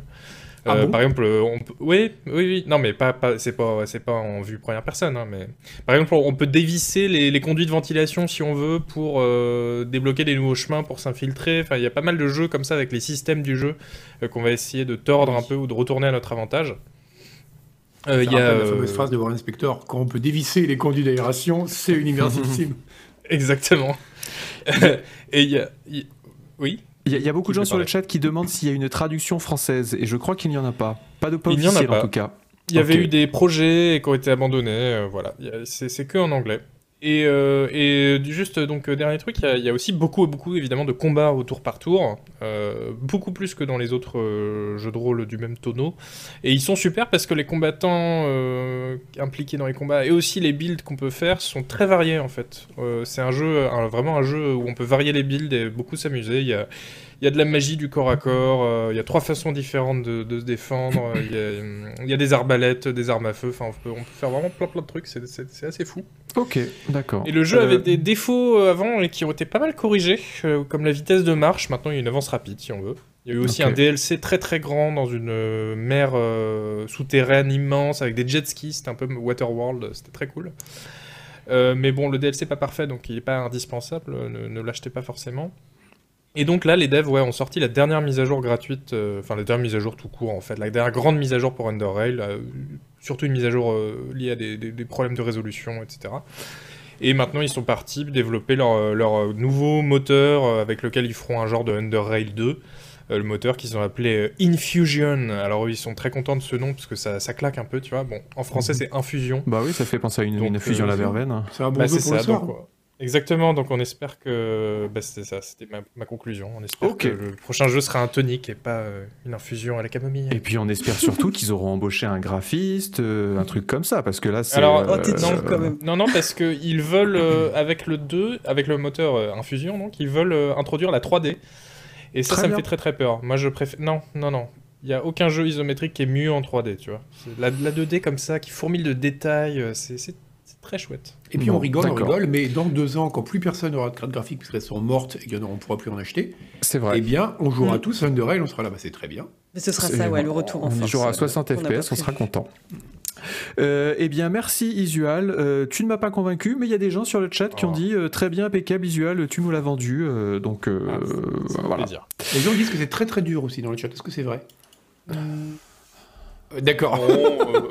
Ça veut dire que vous allez en chier. Ah, c'est dur, Ouais, c'est- un peu. c'est dur à Non, regarder en tout cas. hein. Faut pas rater son build, voilà. Faut pas regarder. Euh, alors Underrail, bon, c'est un bon RPG, mais Tu joues à Rimworld, mec. Oui, c'est vrai, c'est vrai. Euh, Underworld, c'est un bon RPG, mais le meilleur RPG de, le meilleur jeu de rôle de ces 20 dernières années, ne serait-il pas finalement GTA RP Euh, alors pour ceux qui connaissent pas GTA RP, hein, c'est la version jeu de rôle de GTA où des gens se retrouvent sur un serveur et puis jouent vraiment un rôle mais au sens le plus noble du terme. Euh, c'est un, vrai petit phénomène. hein. Il y a des dizaines de milliers de joueurs, je pense, au moins, de GTRP. Et euh, ces dernières semaines, on a envoyé, on a envoyé Hélène Ripley au sacrifice. On lui a dit, allez, vas-y, c'est toi qui vas explorer ça. Elle est partie en immersion sur les serveurs de GTRP. Euh, Hélène Ripley, dis-nous-en un peu plus. Euh, bah ouais, bah, je vais pas trop en dire beaucoup plus que ce sera dans le, dans le prochain canard PC, mais euh, rien que, rien que, c'est c'est essentiellement du teasing en fait cette, cette rubrique quoi. Mais euh, disons que la, en fait rien que la partie rentrer dans les euh, pouvoir se faire whitelister sur un serveur, c'est déjà quelque chose en soi quoi. C'est il faut euh, donc euh, chaque serveur, il en existe plein, mais moi en l'occurrence celui sur lequel je suis, c'est celui où officier Paulinette, dont vous vous souvenez, qui qui est un serveur effectivement très sérieux où euh, ah hein. on envoie sa candidature comme on, passe un entretien d'embauche, dans le sens où il faut se créer une, une, fiche de personnage avec un nom, un prénom, des traits de caractère, des objectifs sur le court terme, des objectifs sur le long terme. Et moi qui pensais un petit peu euh, passer entre les gouttes en disant excusez-moi je suis journaliste je fais un sujet j'aimerais être whitelisté s'il vous plaît. J'ai quand même dû détailler euh, enfin on m'a demandé de détailler un peu plus mes objectifs à court terme. Et euh, c'est déjà c'est ultra intéressant en fait de voir à quel point ils ont développé un monde dans le monde qui est beaucoup plus réglementé que je ne le pensais moi. Vraiment hein, c'est il y a un vrai équilibre en fait sur euh, tout ce qui est activité illégale parce qu'il peut pas y avoir que des, des gangsters. Enfin il y a énormément de gens par exemple qui vont assurer tous les rôles de médecin, infirmier, etc. Et Paulinette euh, était vendeuse de voitures. Hein. Elle, était concessionnaire ouais, elle gérait un concessionnaire auto. je crois. Hein. Eh bien non, figure-toi que, figure que son personnage est, est, mort. Et ça aussi, c'est tout un truc. Parce que euh, quand ton personnage meurt... Euh, bah alors, euh, son personnage Poppy est morte depuis. elle est devenue, euh, elle est devenue un autre personnage, Jenny, et ensuite là aujourd'hui, elle s'appelle Cassidy. Et donc là maintenant, ouais, donc moi je, joue sa cousine qui s'appelle Apollonia, car je venais de mater le parrain 2 et j'avais peu d'inspiration. Oh. et il y a quand même tout un truc où même, enfin moi ce qui m'intéresse surtout, c'est de voir à quel point les administrateurs du serveur ont une espèce de rôle de, de scénariste qui tire les grandes ficelles du truc. par exemple, enfin si un personnage veut mourir, ou que toi tu souhaites, par exemple tuer quelqu'un, il faut soumettre un dossier également. Quoi. Pareil pour une création d'entreprise, donc je parlerai un petit peu de tout ça. Mais c'est vrai qu'au début, je, regardais ça d'un œil très extérieur, où je voyais vraiment le côté un peu euh, théâtre d'impro avec des accents plus ou moins malheureux. Mais il y a quand même une vraie, euh, comment dire, un vrai système derrière que je trouve assez intéressant. Moi, ce que je trouve euh, dingue, c'est que des gens regardent ça comme une série télé. Je crois que c'est Oni avec sa copine qui regarde ça. Bah c'est ah, ça parce que imagine hein. c'est comme une série télé dont tu peux tu peux suivre le point de vue de n'importe quel personnage. Moi c'est vrai que c'est pas le genre de truc que je consomme, mais il y a quelque chose. Je peux je comprends tout à fait l'attrait quoi. Mais c'est vrai que je pensais que l'intérêt avait un peu baissé depuis l'été dernier où il y avait eu euh, le RPZ où beaucoup de streamers s'y étaient mis. Mais là il y a je sais pas je regardais tout à l'heure il y avait encore 200 000 personnes qui mettaient du GTA RP sur Twitch quoi. Moi j'avoue qu'à chaque fois que je tombe dessus je me dis oh là là encore du RP GTA et puis je suis je suis le truc parce que j'aime bien les voir faire leurs accents à la con.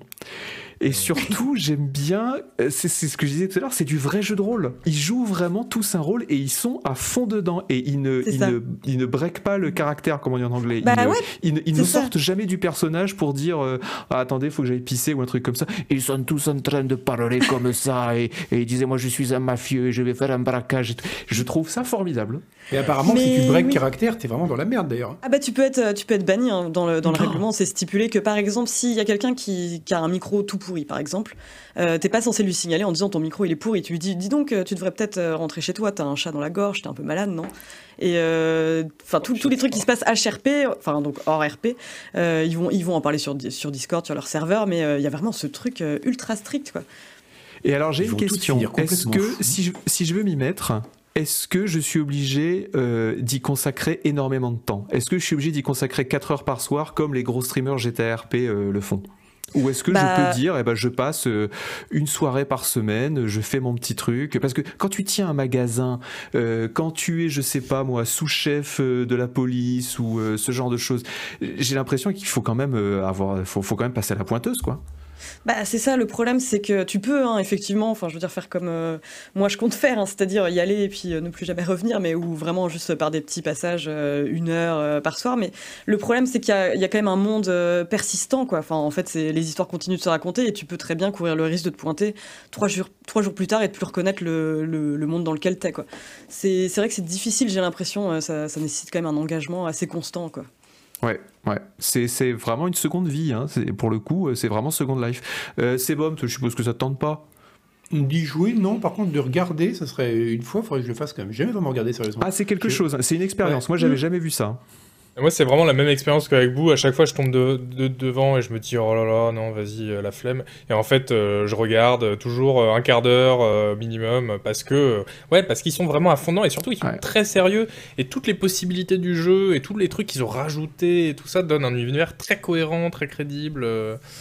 Et euh, ouais, c'est assez fou. Je me souviens avoir vu Paulinette, pendant un de ses streams, il y avait euh, l'organisation d'un concours, d'une course de Formule 1 dans la ville, et il y avait 60 personnes qui sont allées sur le circuit, qui ont pris leur Formule 1, qui faisaient la queue pour monter dans les Formule 1, qui faisaient les petites courses, et puis après, euh, ils, se, retrouvent après la course pour dire alors, moi j'ai fait cinquième, et puis t'as vu, machin, il a doublé bidule. Mais c'était fascinant, c'était c'était voilà, un vrai, un vrai petit film. Euh, donc c'est un dossier qui va sortir euh, dans le Canard PC numéro 428 qui sera ça. publié. Ça. va arriver sur le site web d'ici la fin du mois, je pense, euh, Hélène? Ouais, c'est ça. Exactement. Et puis euh, ça sera dans le Canard PC numéro 400, ouais, c'est ça, 428 qui sortira début mars. Euh, on va parler maintenant d'un jeu qui m'excite un peu. Alors, il y en a eu, quelques-uns euh, ces temps-ci. C'est dommage que Noël Malware euh, soit pas là parce que lui, c'est assez son, genre de jeu vu qu'il est passionné par le skateboard. Là, c'est un jeu de snowboard. On, a eu euh, le Steve d'Ubisoft il y a pas longtemps. On en a eu aussi quelques-uns qui étaient moyens. Il y en a un qui arrive et qui fait pas mal parler de lui parce que vous allez voir les vidéos. Il y a quelque chose de particulier. C'est un jeu snowboard qui s'appelle Shredders. Euh, et Sur vous les voyez- Tortues alors, vous voyez, vous voyez les vidéos et vous vous dites Mm. bon bah ouais mais là c'est juste euh, un mec voilà sur un surf euh, qui fait des qui fait des tournicotis en l'air C'est Mais je exactement trouve ce que je me qu'il- dis, en effet. oui, mais je trouve qu'il y a quelque chose dans, dans l'inertie des mouvements, dans les animations, dans la qualité de la neige, dans la topologie des pistes, euh, qui fait que, euh, voilà, j'ai envie de me dire, ça sera peut-être éventuellement le successeur qu'on attend depuis longtemps à Amped ou à euh, Supreme Snowboarding, qui est un jeu de, de surf fantastique de la fin des années 90, euh, début 2000. Moi, en tout cas, je dibs le test si jamais personne se met dessus. Mais je suppose que personne ne se mettra dessus. Oh, as rien à Peut-être malware. Malware. Malware, mais Malware, c'est vrai qu'il est plus euh, surf Malware est plus skate. Et surf Oui, des il est plus skate, ouais. Mais tu vois, pour rejoindre ce qu'on disait tout à l'heure, euh, je pense que, bah, que- comme, euh, comme CBM et Hélène, euh, moi j'en ai absolument rien à foutre de ce jeu, mais ce serait sur Hot C'est dur. avec des Jedi sur des snowboards. Oui. Ça marche à chaque fois, c'est fou. Hein. C'est fou. Et hein. on ferait des 360 au-dessus des AT-AT Walker. Ça serait, ça serait formidable. Mais On grave. passerait entre, les, entre leurs jambes et tout. Ça serait, ça serait fantastique. Non, là, Bah ça voilà, a un vraiment bon jeu pour cool. Ubisoft. Non, moi je tiens à dire que moi aussi, ça, enfin moi je trouve que, que ça a l'air cool aussi, honnêtement. C'est un DLC. Ouais, non. Et vous savez, genre- la- alors, mon expérience avec ce genre de jeu, c'est que ça a l'air cool, et quand tu y joues, en fait, au bout de 20 secondes, tu te, ah ouais, tu te dis, ah ouais, non, c'est- en fait, c'est mort. Ah Bah, ça- me le dis tout, déjà dé- maintenant. hein. tout dépend des, des- des sensations quand tu joues en fait quoi. C'est dur en fait de exactement. se rendre compte avec les images, Ouais. mais si c'est tout dépend des fichu, sensations et des contrôles. Mm. Parce que c'est vrai que souvent ce genre de jeu, ça peut être trop facile. C'est-à-dire, euh, Steep par exemple, va- tu, prenais un tremplin, t'appuyais sur un bouton, tu faisais 82 tours. Bon voilà, t'avais marqué 353 000 points et tu disais, pff, voilà. Là, j'espère qu'il y aura un peu de, il y aura un peu de technicité dans les contrôles, euh, qu'il y aura, qu'il y aura un peu de subtilité dans les atterrissages, qu'on pourra se prendre des gadins assez facilement. Et là, ce qu'on voit, c'est que les atterrissages sont, très propres. On voit qu'il atterrit vraiment bien dans l'axe de la piste. Et je trouve que ça, a un look intéressant, que la caméra est bien gérée. Euh, voilà. Je, je- Ce serait pas mieux de coupler ça avec un autre sport, par exemple le ping-pong? Oui, ah là, bah ça, ils ça serait- étaient en train ça de serait- jouer au ping-pong. du Évidemment, ça, ça serait.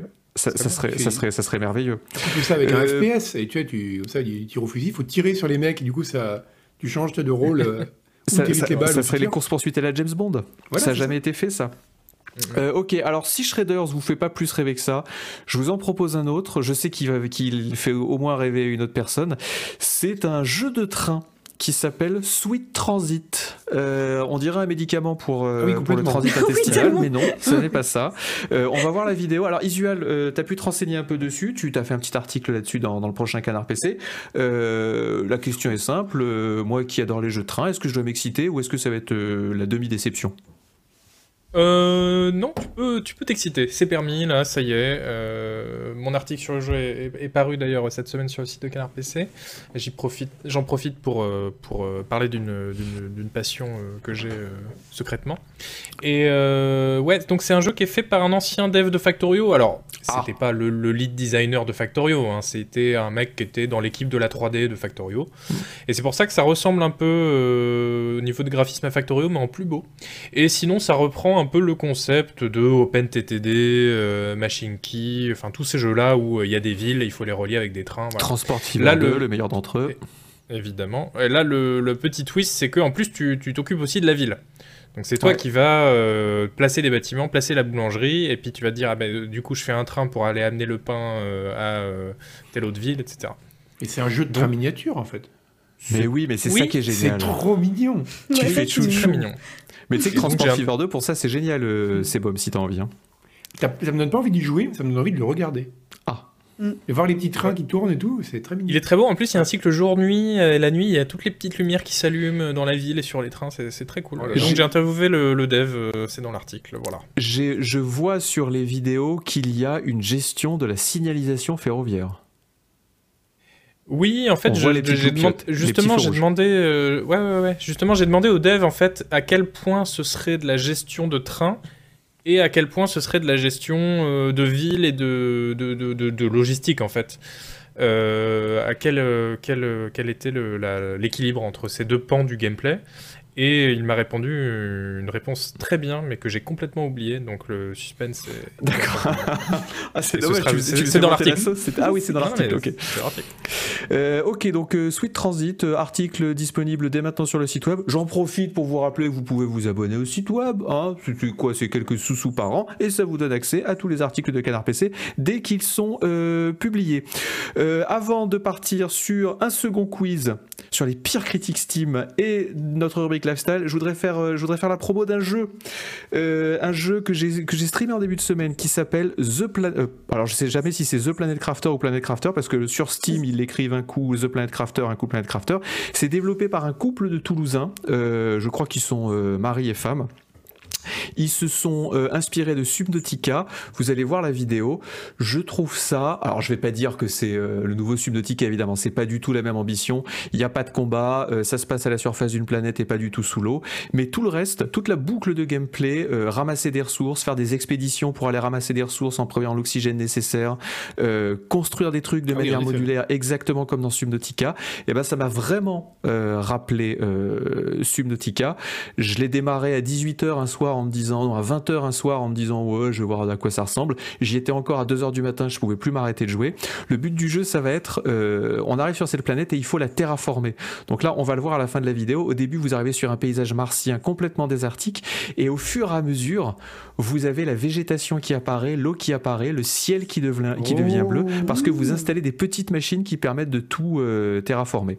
Je, ça, va, ça va sortir euh, d'ici, c'est annoncé pour le premier trimestre euh, 2021. C'est un jeu vidéo français, donc on wishlist ça tout de suite parce que c'est important de supporter euh, le jeu vidéo euh, national. Euh. Et voilà. Mais euh, alors, la- l'affiliation avec euh, Subnautica, elle est, elle est vraiment euh, visible. Et en dans la plus, base, dans ton stream aussi, tu, tu disais Subnautica, etc.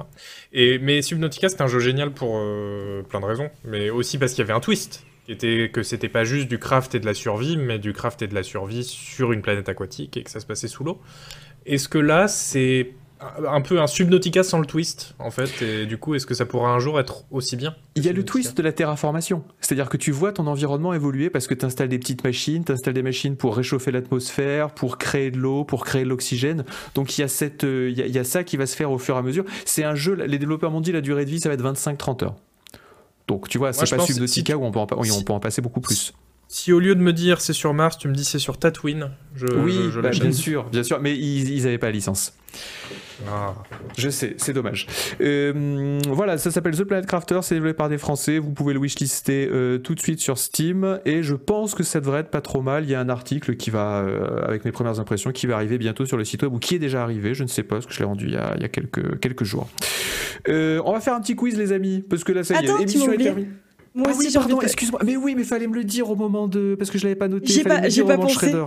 J'y ai pas pensé, mais j'ai trop. Euh, j'ai mais dit- euh, je pouvais pas en- ne pas en placer une pour ce jeu. Quand j'ai dit à Hélène Ripley qu'on allait parler d'un jeu de snowboard, elle m'a dit Oh, oh, oh, oh, non, mais attends, moi j'ai un jeu dont je veux parler aussi, c'est du snowboard, ça s'appelle Holy Holy World. On va passer la vidéo tout de suite. C'est ça, Euh, c'est du snowboard, sauf que c'est du skate. Oui. Mais euh, et c'est, Euh, ben, ouais. tu vas voir, c'est. En fait, on parlait des sensations de, des sensations de glisse tout à l'heure. Oui. Et euh, c'est hallucinant. En fait, enfin vraiment, j'ai- moi, j'avais, je me rendais pas du tout compte et j'ai pris ce test un peu parce que euh, Malware pouvait pas le faire et que j'étais attirée par l'univers un peu coloré.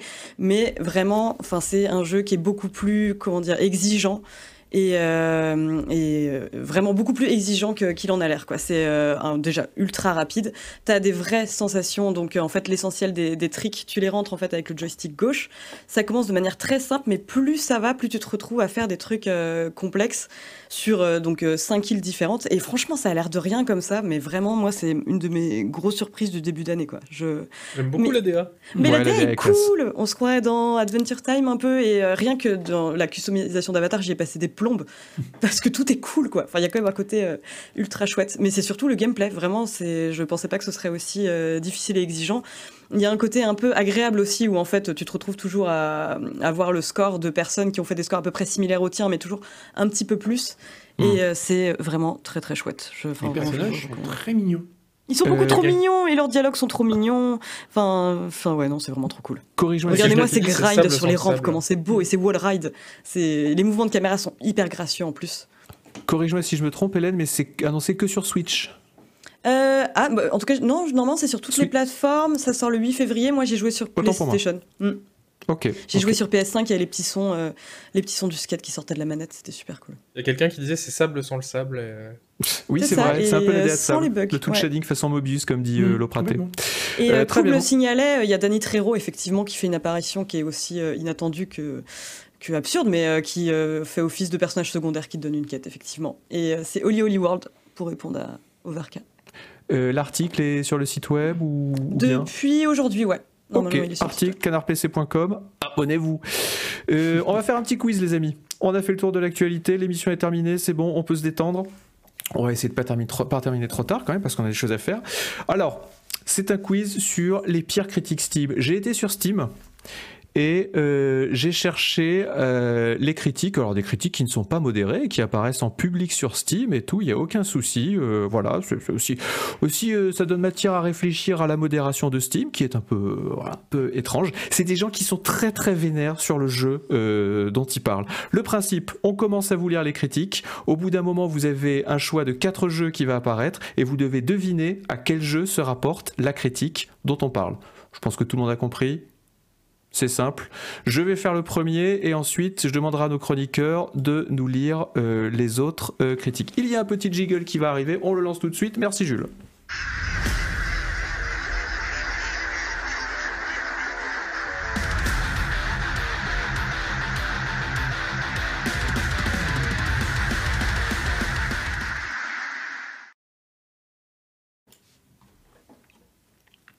Alors, le premier jeu. Euh, donc je vais commencer à parler et puis euh, la question va apparaître au bout de 15-20 secondes. Chat, est-ce que tu es prêt? Je sais pas si Chat peut me répondre dans le dans l'écouteur. Je suppose que Chat est prêt.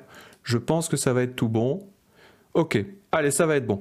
Alors, premier jeu. Matix nous dit donc Matix sur Steam, ce jeu c'est un peu comme un ex, on y retourne mais ça donne la gerbe. Biggie Cheese nous dit n'achetez pas cette benne à ordures en feu, utilisez plutôt vos 60 euros pour faire un cadeau à votre maman. Ça c'est très bien.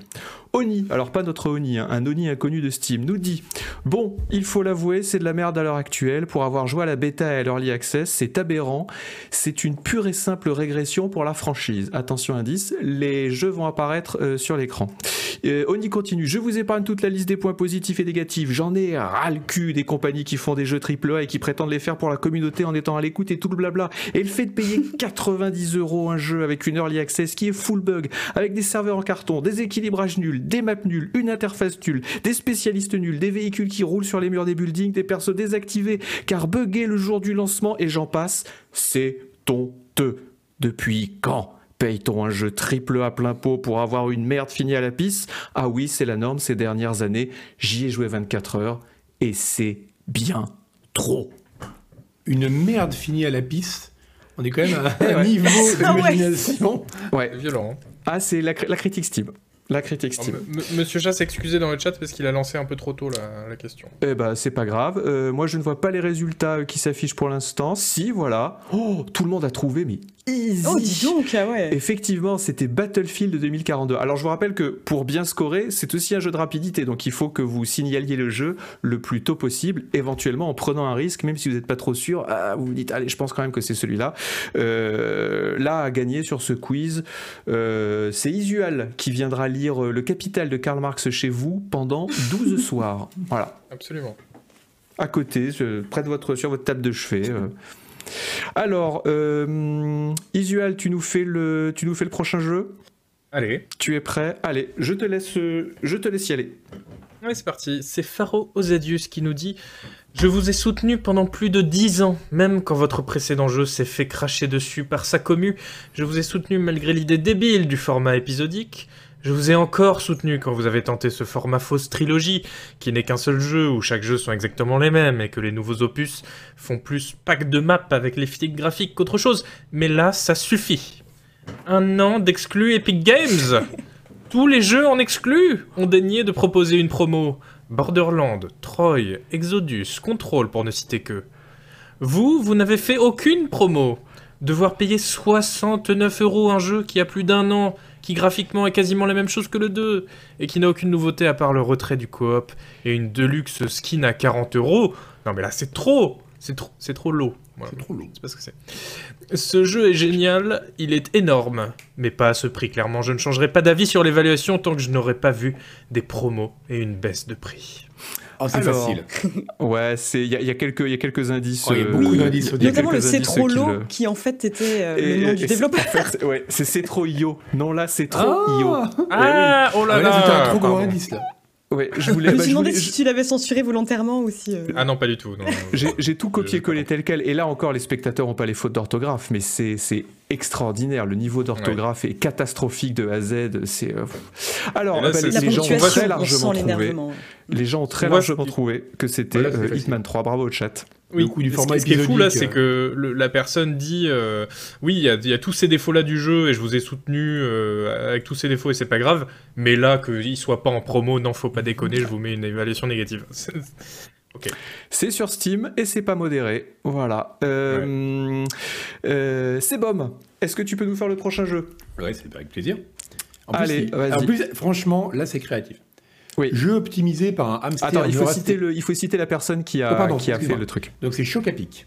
Qui, pas, voilà, l'autre, un, un Chocapic avec un S de Steam. Jeu optimisé par un hamster neurasthénique laissé à l'abandon devant un clavier de Minitel.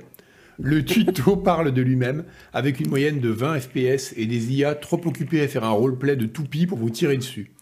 On appréciera cependant l'aspect minimaliste des vaisseaux, qui grâce à leur rendu 3D plus cubique que la version 1.02 de Minecraft, tournera sans peine pour les PC les moins dotés. Ah bah non, à peine 35 FPS quand tu es dans le vaisseau, c'est vrai. En résumé, ce DLC est désastreux au lancement, comme si le studio avait pris ses joueurs pour des bêta-testeurs. Maintenant c'est Freyd qui dit Dans la série des trucs horribles, le scintillement des étoiles dans l'espace, on dirait un sapin de Noël, et en plus j'imagine que ça doit consommer des FPS à cause du shader ou autre les couleurs saturées à l'excès façon maquillage de Nabila pour le HUD, du vaisseau. Les stations, qui avant étaient belles et fluides, deviennent flashy, comme un collant de super-héros avec des ralentissements de FPS à cause des effets lumineux, dont tous les joueurs se moquent. Ben ouais, on veut juste se poser en fait. Bon, c'est facile. Alors, ouais, c'est ah, facile. Quoi que, là, il y a si, si, si, il y a un gros indice.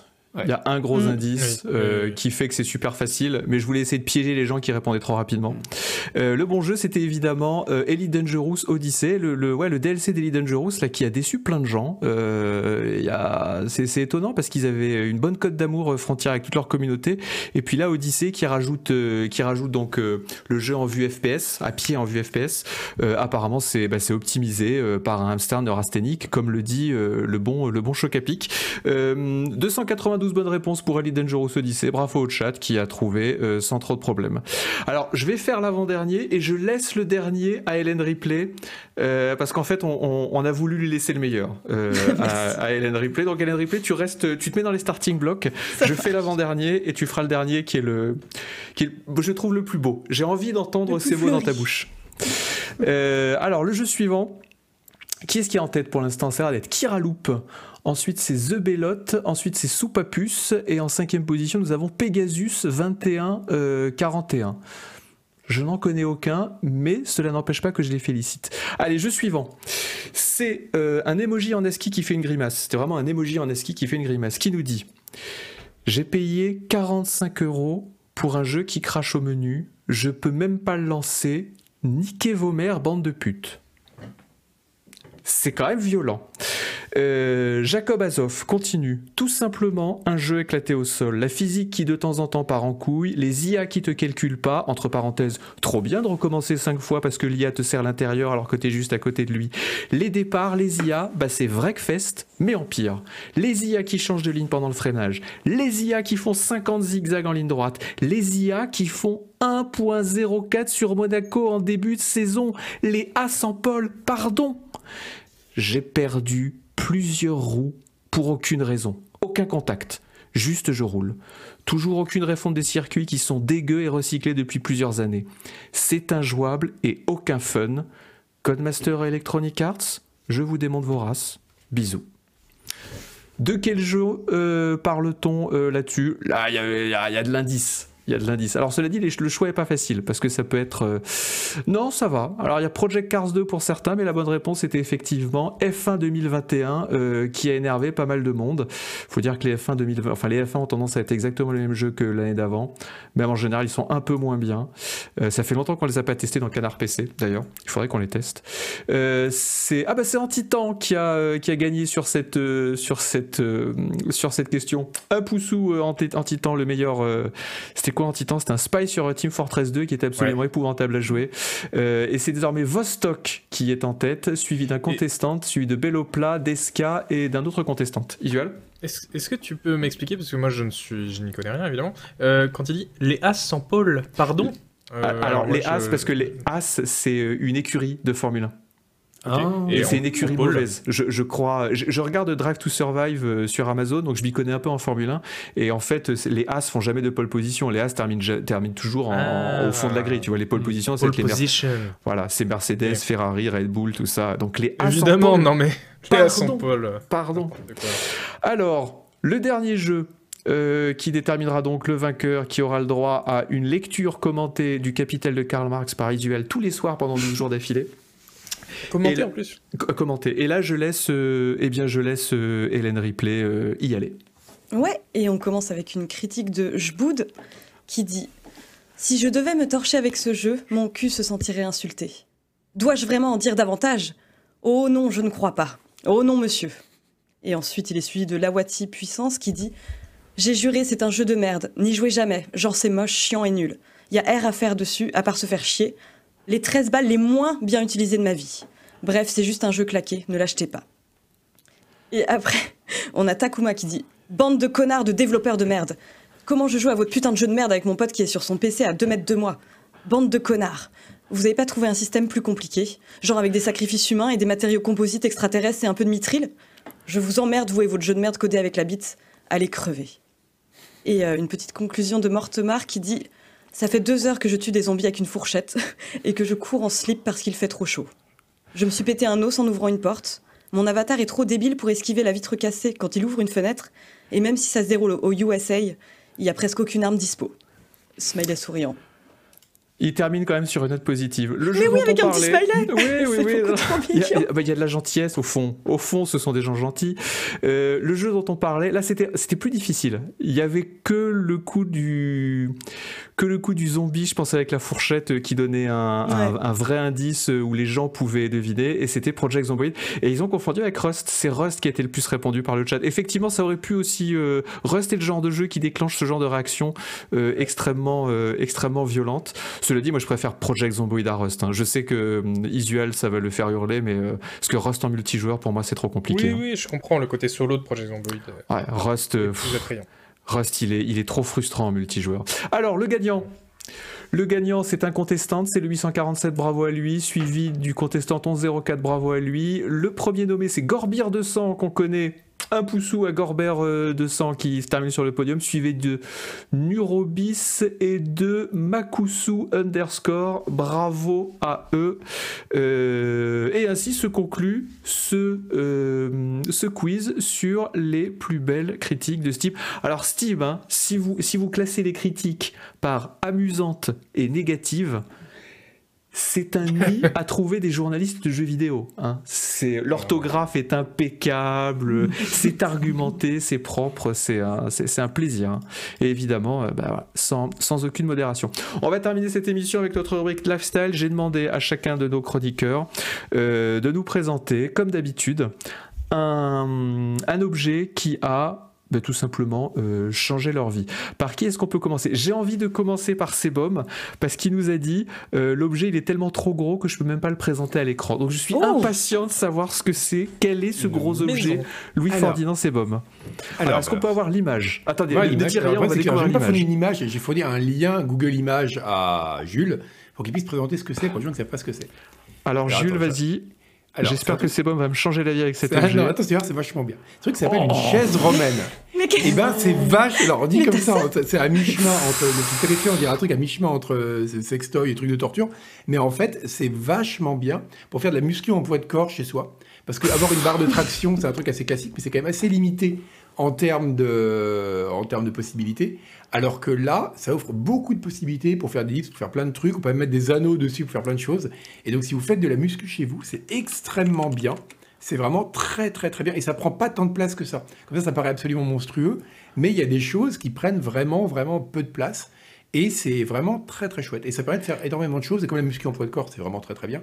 Beaucoup mieux que soulever de la fonte comme un con euh, pour devenir énorme parce qu'il sert à rien. Parce qu'en plus, la, la- la muscu en poids de corps, c'est parce qu'on soulève son propre poids. Donc Ouais. ça oblige aussi à bah, Déjà, ça permet de mieux avoir enfin, une meilleure perception générale de son corps. C'est un peu comme le yoga, c'est quand même assez intéressant à ce niveau-là. Moins de Et blessures aussi, apparemment. beaucoup moins de blessures.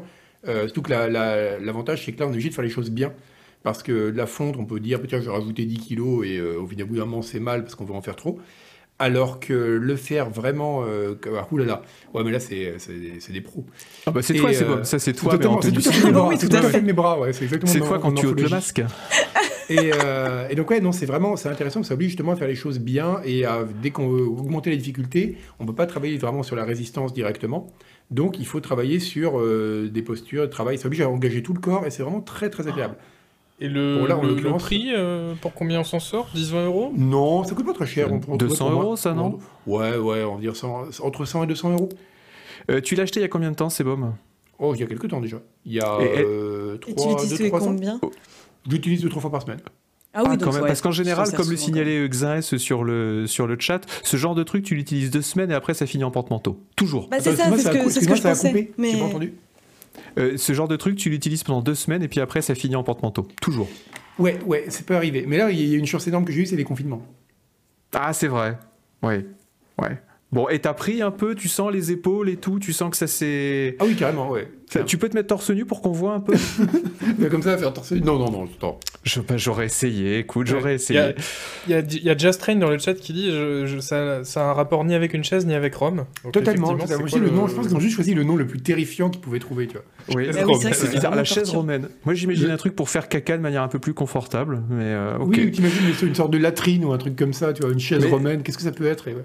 Cela dit, c'est très bien euh, de conseiller à nos lecteurs de s'acheter un truc pour se développer le corps, pour faire un peu de, pour faire un peu de travail physique. euh, voilà, impeccable. Non, Euh, merci, truc qui est c'est bon. un truc qui est tout con, c'est que le- dans le fait de, le- que la muscu ou le yoga ou n'importe quoi, parce qu'on je sais qu'on m'a fait changer comme faisait du yoga aussi, c'est qu'on se rend compte, surtout qu'on a des métiers comme les nôtres, qui, qui sont les cas de la plupart des gens, sauf que les leurs sont moins cool, qui consistent à passer beaucoup de temps voûté devant un PC, Ouais, à appuyer sur vrai. des boutons, c'est qu'on a rarement l'occasion d'éprouver la résistance du monde physique. Mais c'est un truc tout con, mais de dire, tiens, ça va résister. Et c'est un truc qu'on ne connaît pas, en fait. C'est parce qu'on a jamais, on va, tout est prémâché, tout est facile. Il n'y a pas de moment où on a à fournir un effort physique. Et pour ça, c'est quand même vraiment très bien. Euh, pourquoi t'as pas acheté simplement, tu sais, ces barres qui se mettent dans l'embrasure des portes et qui permettent de faire des tractions? Moi, je voulais acheter ça pendant un moment. Puis je, Bah, je justement, me suis parce que c'est pas, mal, mais ça permet de faire moins de trucs. Euh, J'en avais une avant, et puis l'avantage, l'avantage c'est que c'est pas cher. Par contre, il faut faire gaffe d'avoir eu des bonnes embrasures, parce que sinon, ça peut Ouais. très mal finir. ouais, si et tout surtout qu'elles soient assez larges. Sinon, bah, surtout si elles n'étaient pas assez larges, ça peut glisser, là, tu te pètes la gueule.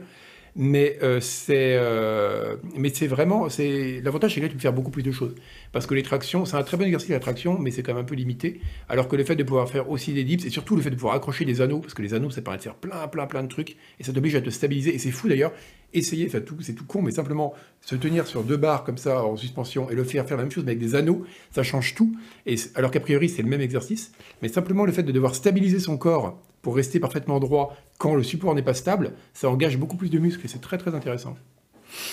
Je pensais pas qu'un jour j'aurais cette discussion avec Louis-Ferdinand Sebom, mais ça me fait très plaisir de l'avoir eu. Euh, Mais et je te remercie d'avoir. euh, tu, tu- tu comptes démarrer une chaîne fitness euh, YouTube ou pas?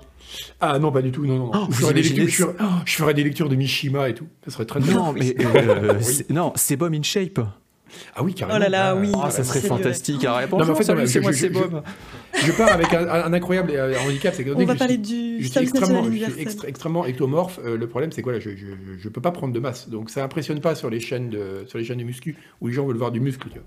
Mais si, je suis sûr que, mais bien sûr que si que tu peux en prendre. Tu Oui, manges. c'est un côté pas- plus authentique. Je peux pas Tu, prendre tu- tu manges de l'escalope de poulet euh, et des œufs, et puis tu soulèves des trucs comme ça, et tu Ouais, vas voir c'est que tu vas but. prendre. Je, je ne veux pas devenir en marboulant. Tu vois. Mon but, c'est pas de, de, de- d'être incroyablement musclé. Et, euh, Ok, bah merci Sebom. Euh, objet suivant, je vais demander à Hélène Ripley. Ouais, Je suis alors, sûr attends, que c'est vais te plus le- fin et subtil. Je vais te le chercher. Bien, Ah bah oui, vas-y, Je suis, tu et je suis beaucoup trop contente de Oh, absolument pas prévu. C'est oh bah tiens, euh, j'ai un objet qui traîne. Non non, bah oui bien sûr. euh, à peine je l'avais acheté, je l'ai envoyé à Agbo en MP pour lui dire à quel point ça avait changé ma vie. Et euh, c'est un Ah lutrin. oui, oui.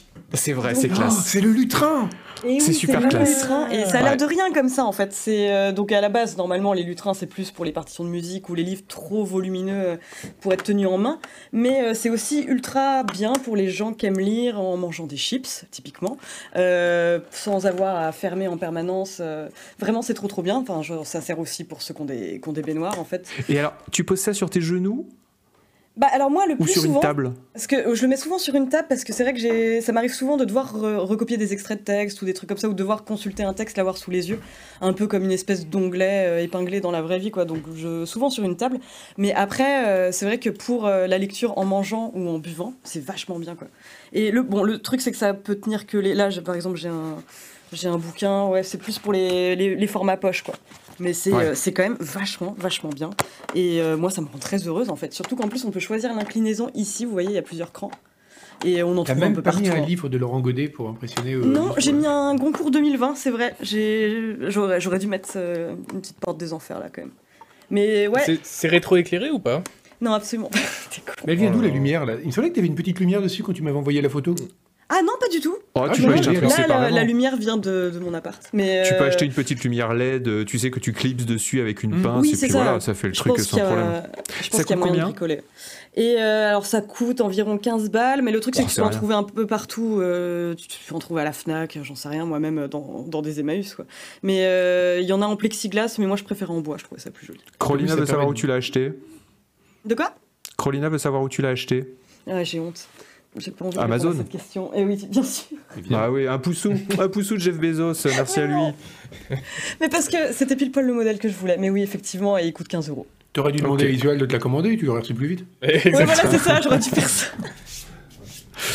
Euh, très bien, Eh bien, merci donc, ça s'appelle un lutrin. Moi je connaissais pas le mot. Oui, Euh, quand un tu m'en as lutrin de parlé, table, je me suis même, dit, un lutrin de table. Euh, Isuel.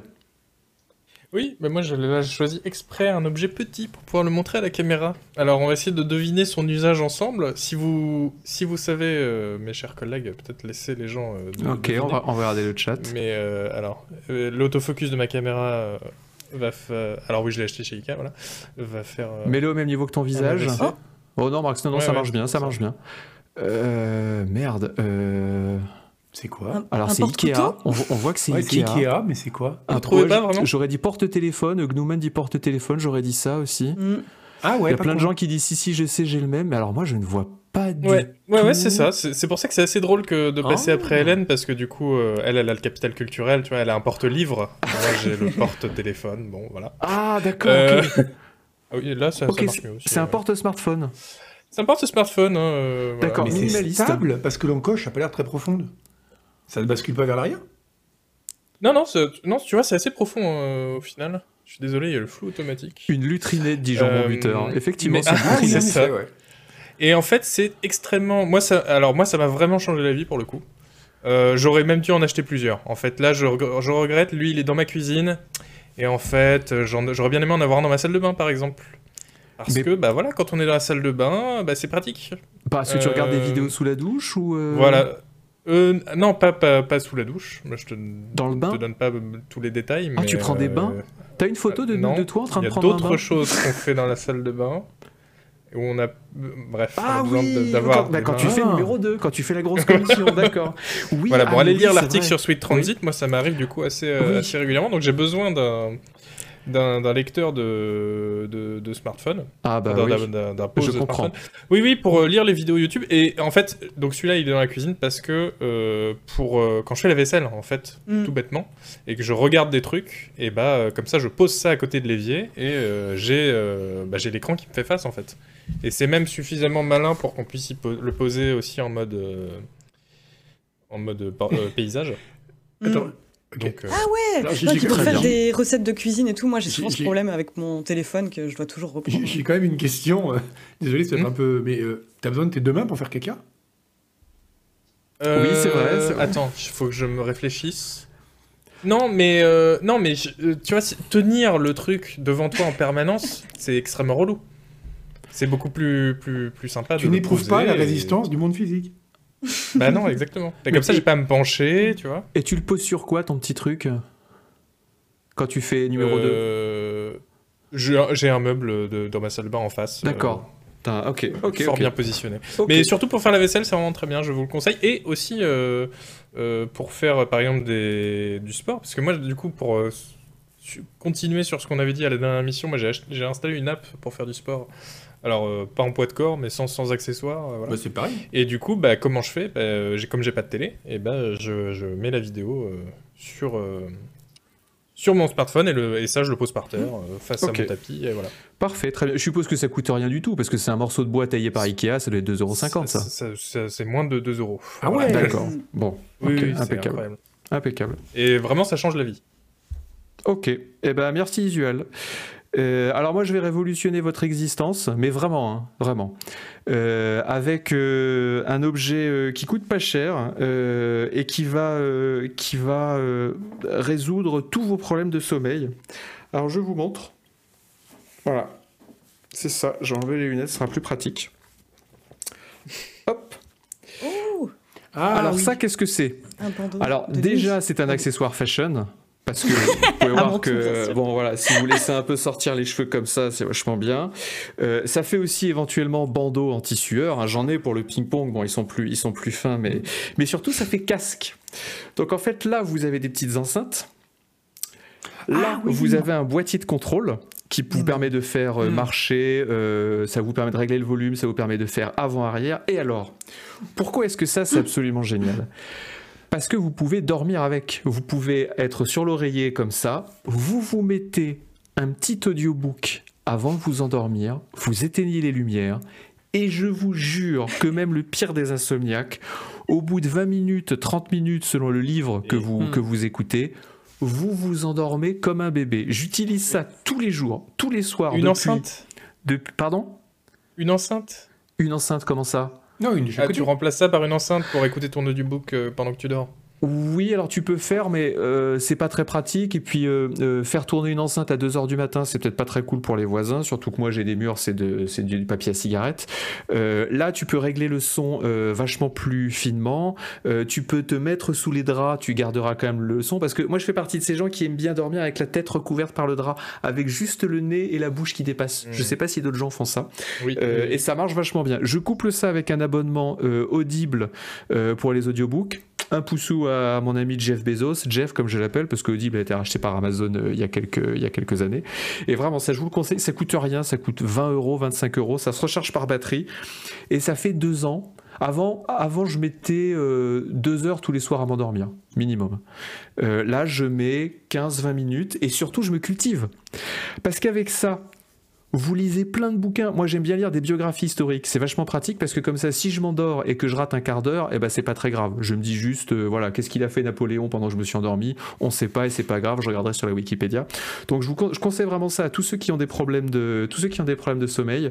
J'ai conseillé ça à ma mère. Elle m'a dit aussi que ça l'avait, euh, ça avait été euh, formidable pour elle. On a l'air d'un con avec, mais c'est vraiment extrêmement efficace. Ça s'achète. C'est vrai que du coup, tu, tu lis vite parce que tu lances le livre, euh, le premier chapitre, après tu t'endors, et le lendemain matin, tu, tu le remets, hop, il est lu en entier. Donc, quand Bah même, non, euh, parce qu'en fait, tu le, dès, dès que je sens que je m'endors, j'appuie sur mon front comme ça et ça arrête le, ça arrête le bouquin. Tu vois, quand je sens que Ah je suis en train de glisser vers le sommeil, je fais pute. Ah ouais. j'enlève le Ah ouais, truc. Parce que Sur Spotify, pour le coup, il y a une, euh, un truc pour les podcasts où tu peux. euh, il détecte en fait qu'il n'y a plus d'activité et au bout de 20 minutes, ou enfin tu peux paramétrer, il, il coupe. Et ils te Ouais, désabonnent euh, si jamais t'es aux États-Unis.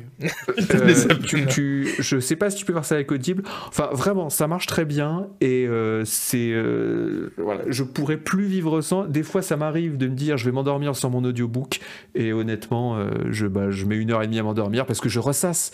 Je me dis, euh, est-ce que est-ce que Isual il me respecte en tant que journaliste? Euh, euh, Est-ce que Sebum il trouve pas que je suis un faible parce que je suis en train euh, Est-ce que Hélène Ripley pense pas que je suis un barbare parce que je lis mes livres avec mes mains comme un comme un Cro-Magnon? Euh, Alors on me demande le nom sur le chat. Écoute, là vous cherchez euh, casque merde casque bandeau Bandeau. sur Amazon, vous en trouverez des dizaines. Ça c'est un truc chinois, je pourrais même pas vous dire la Casque marque. de sommeil Ça- sans fil. ça marche très j'ai bien.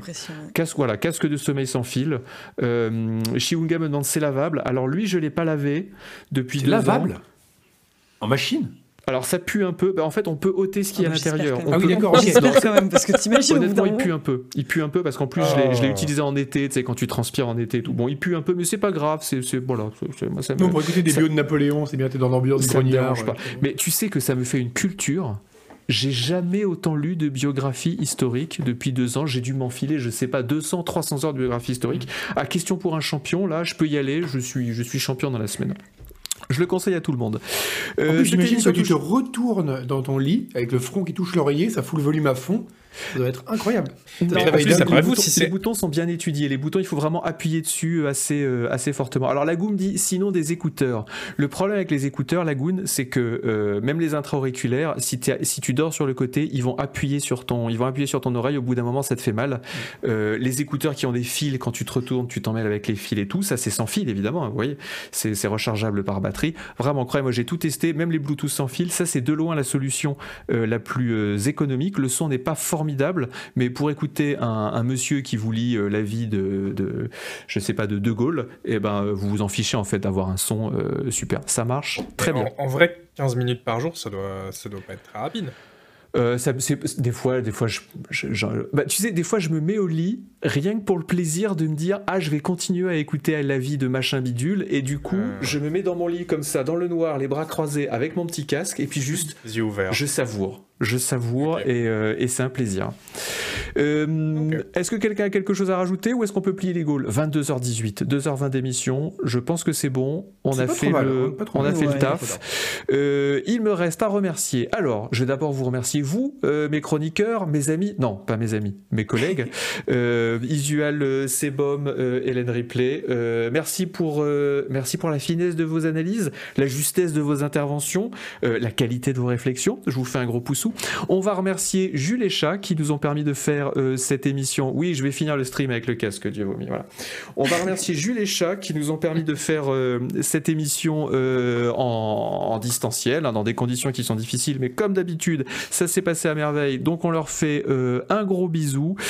Je vous rappelle que cette émission sera disponible en podcast lundi 20h sur Spotify, Deezer, Google, Apple. Mettez des avis positifs, comme ça on, est bien placé. L'algorithme de podcast nous recommande. Comme ça d'autres personnes ont la joie de découvrir les émissions de Canard PC. Et n'est-ce pas finalement le plus beau cadeau que l'on puisse faire à son prochain? Euh, Le replay sera dispo lundi prochain sur YouTube avec des extraits qui seront, euh, qui arriveront euh, samedi et dimanche. Je vous rappelle aussi que vous pouvez vous abonner à notre compte Twitter. Vous pouvez venir sur le Discord qui est vachement bien. Le Discord, moi je le lis tous les jours. Il y a une super ambiance sur, le, sur ce Discord avec plein de sujets différents.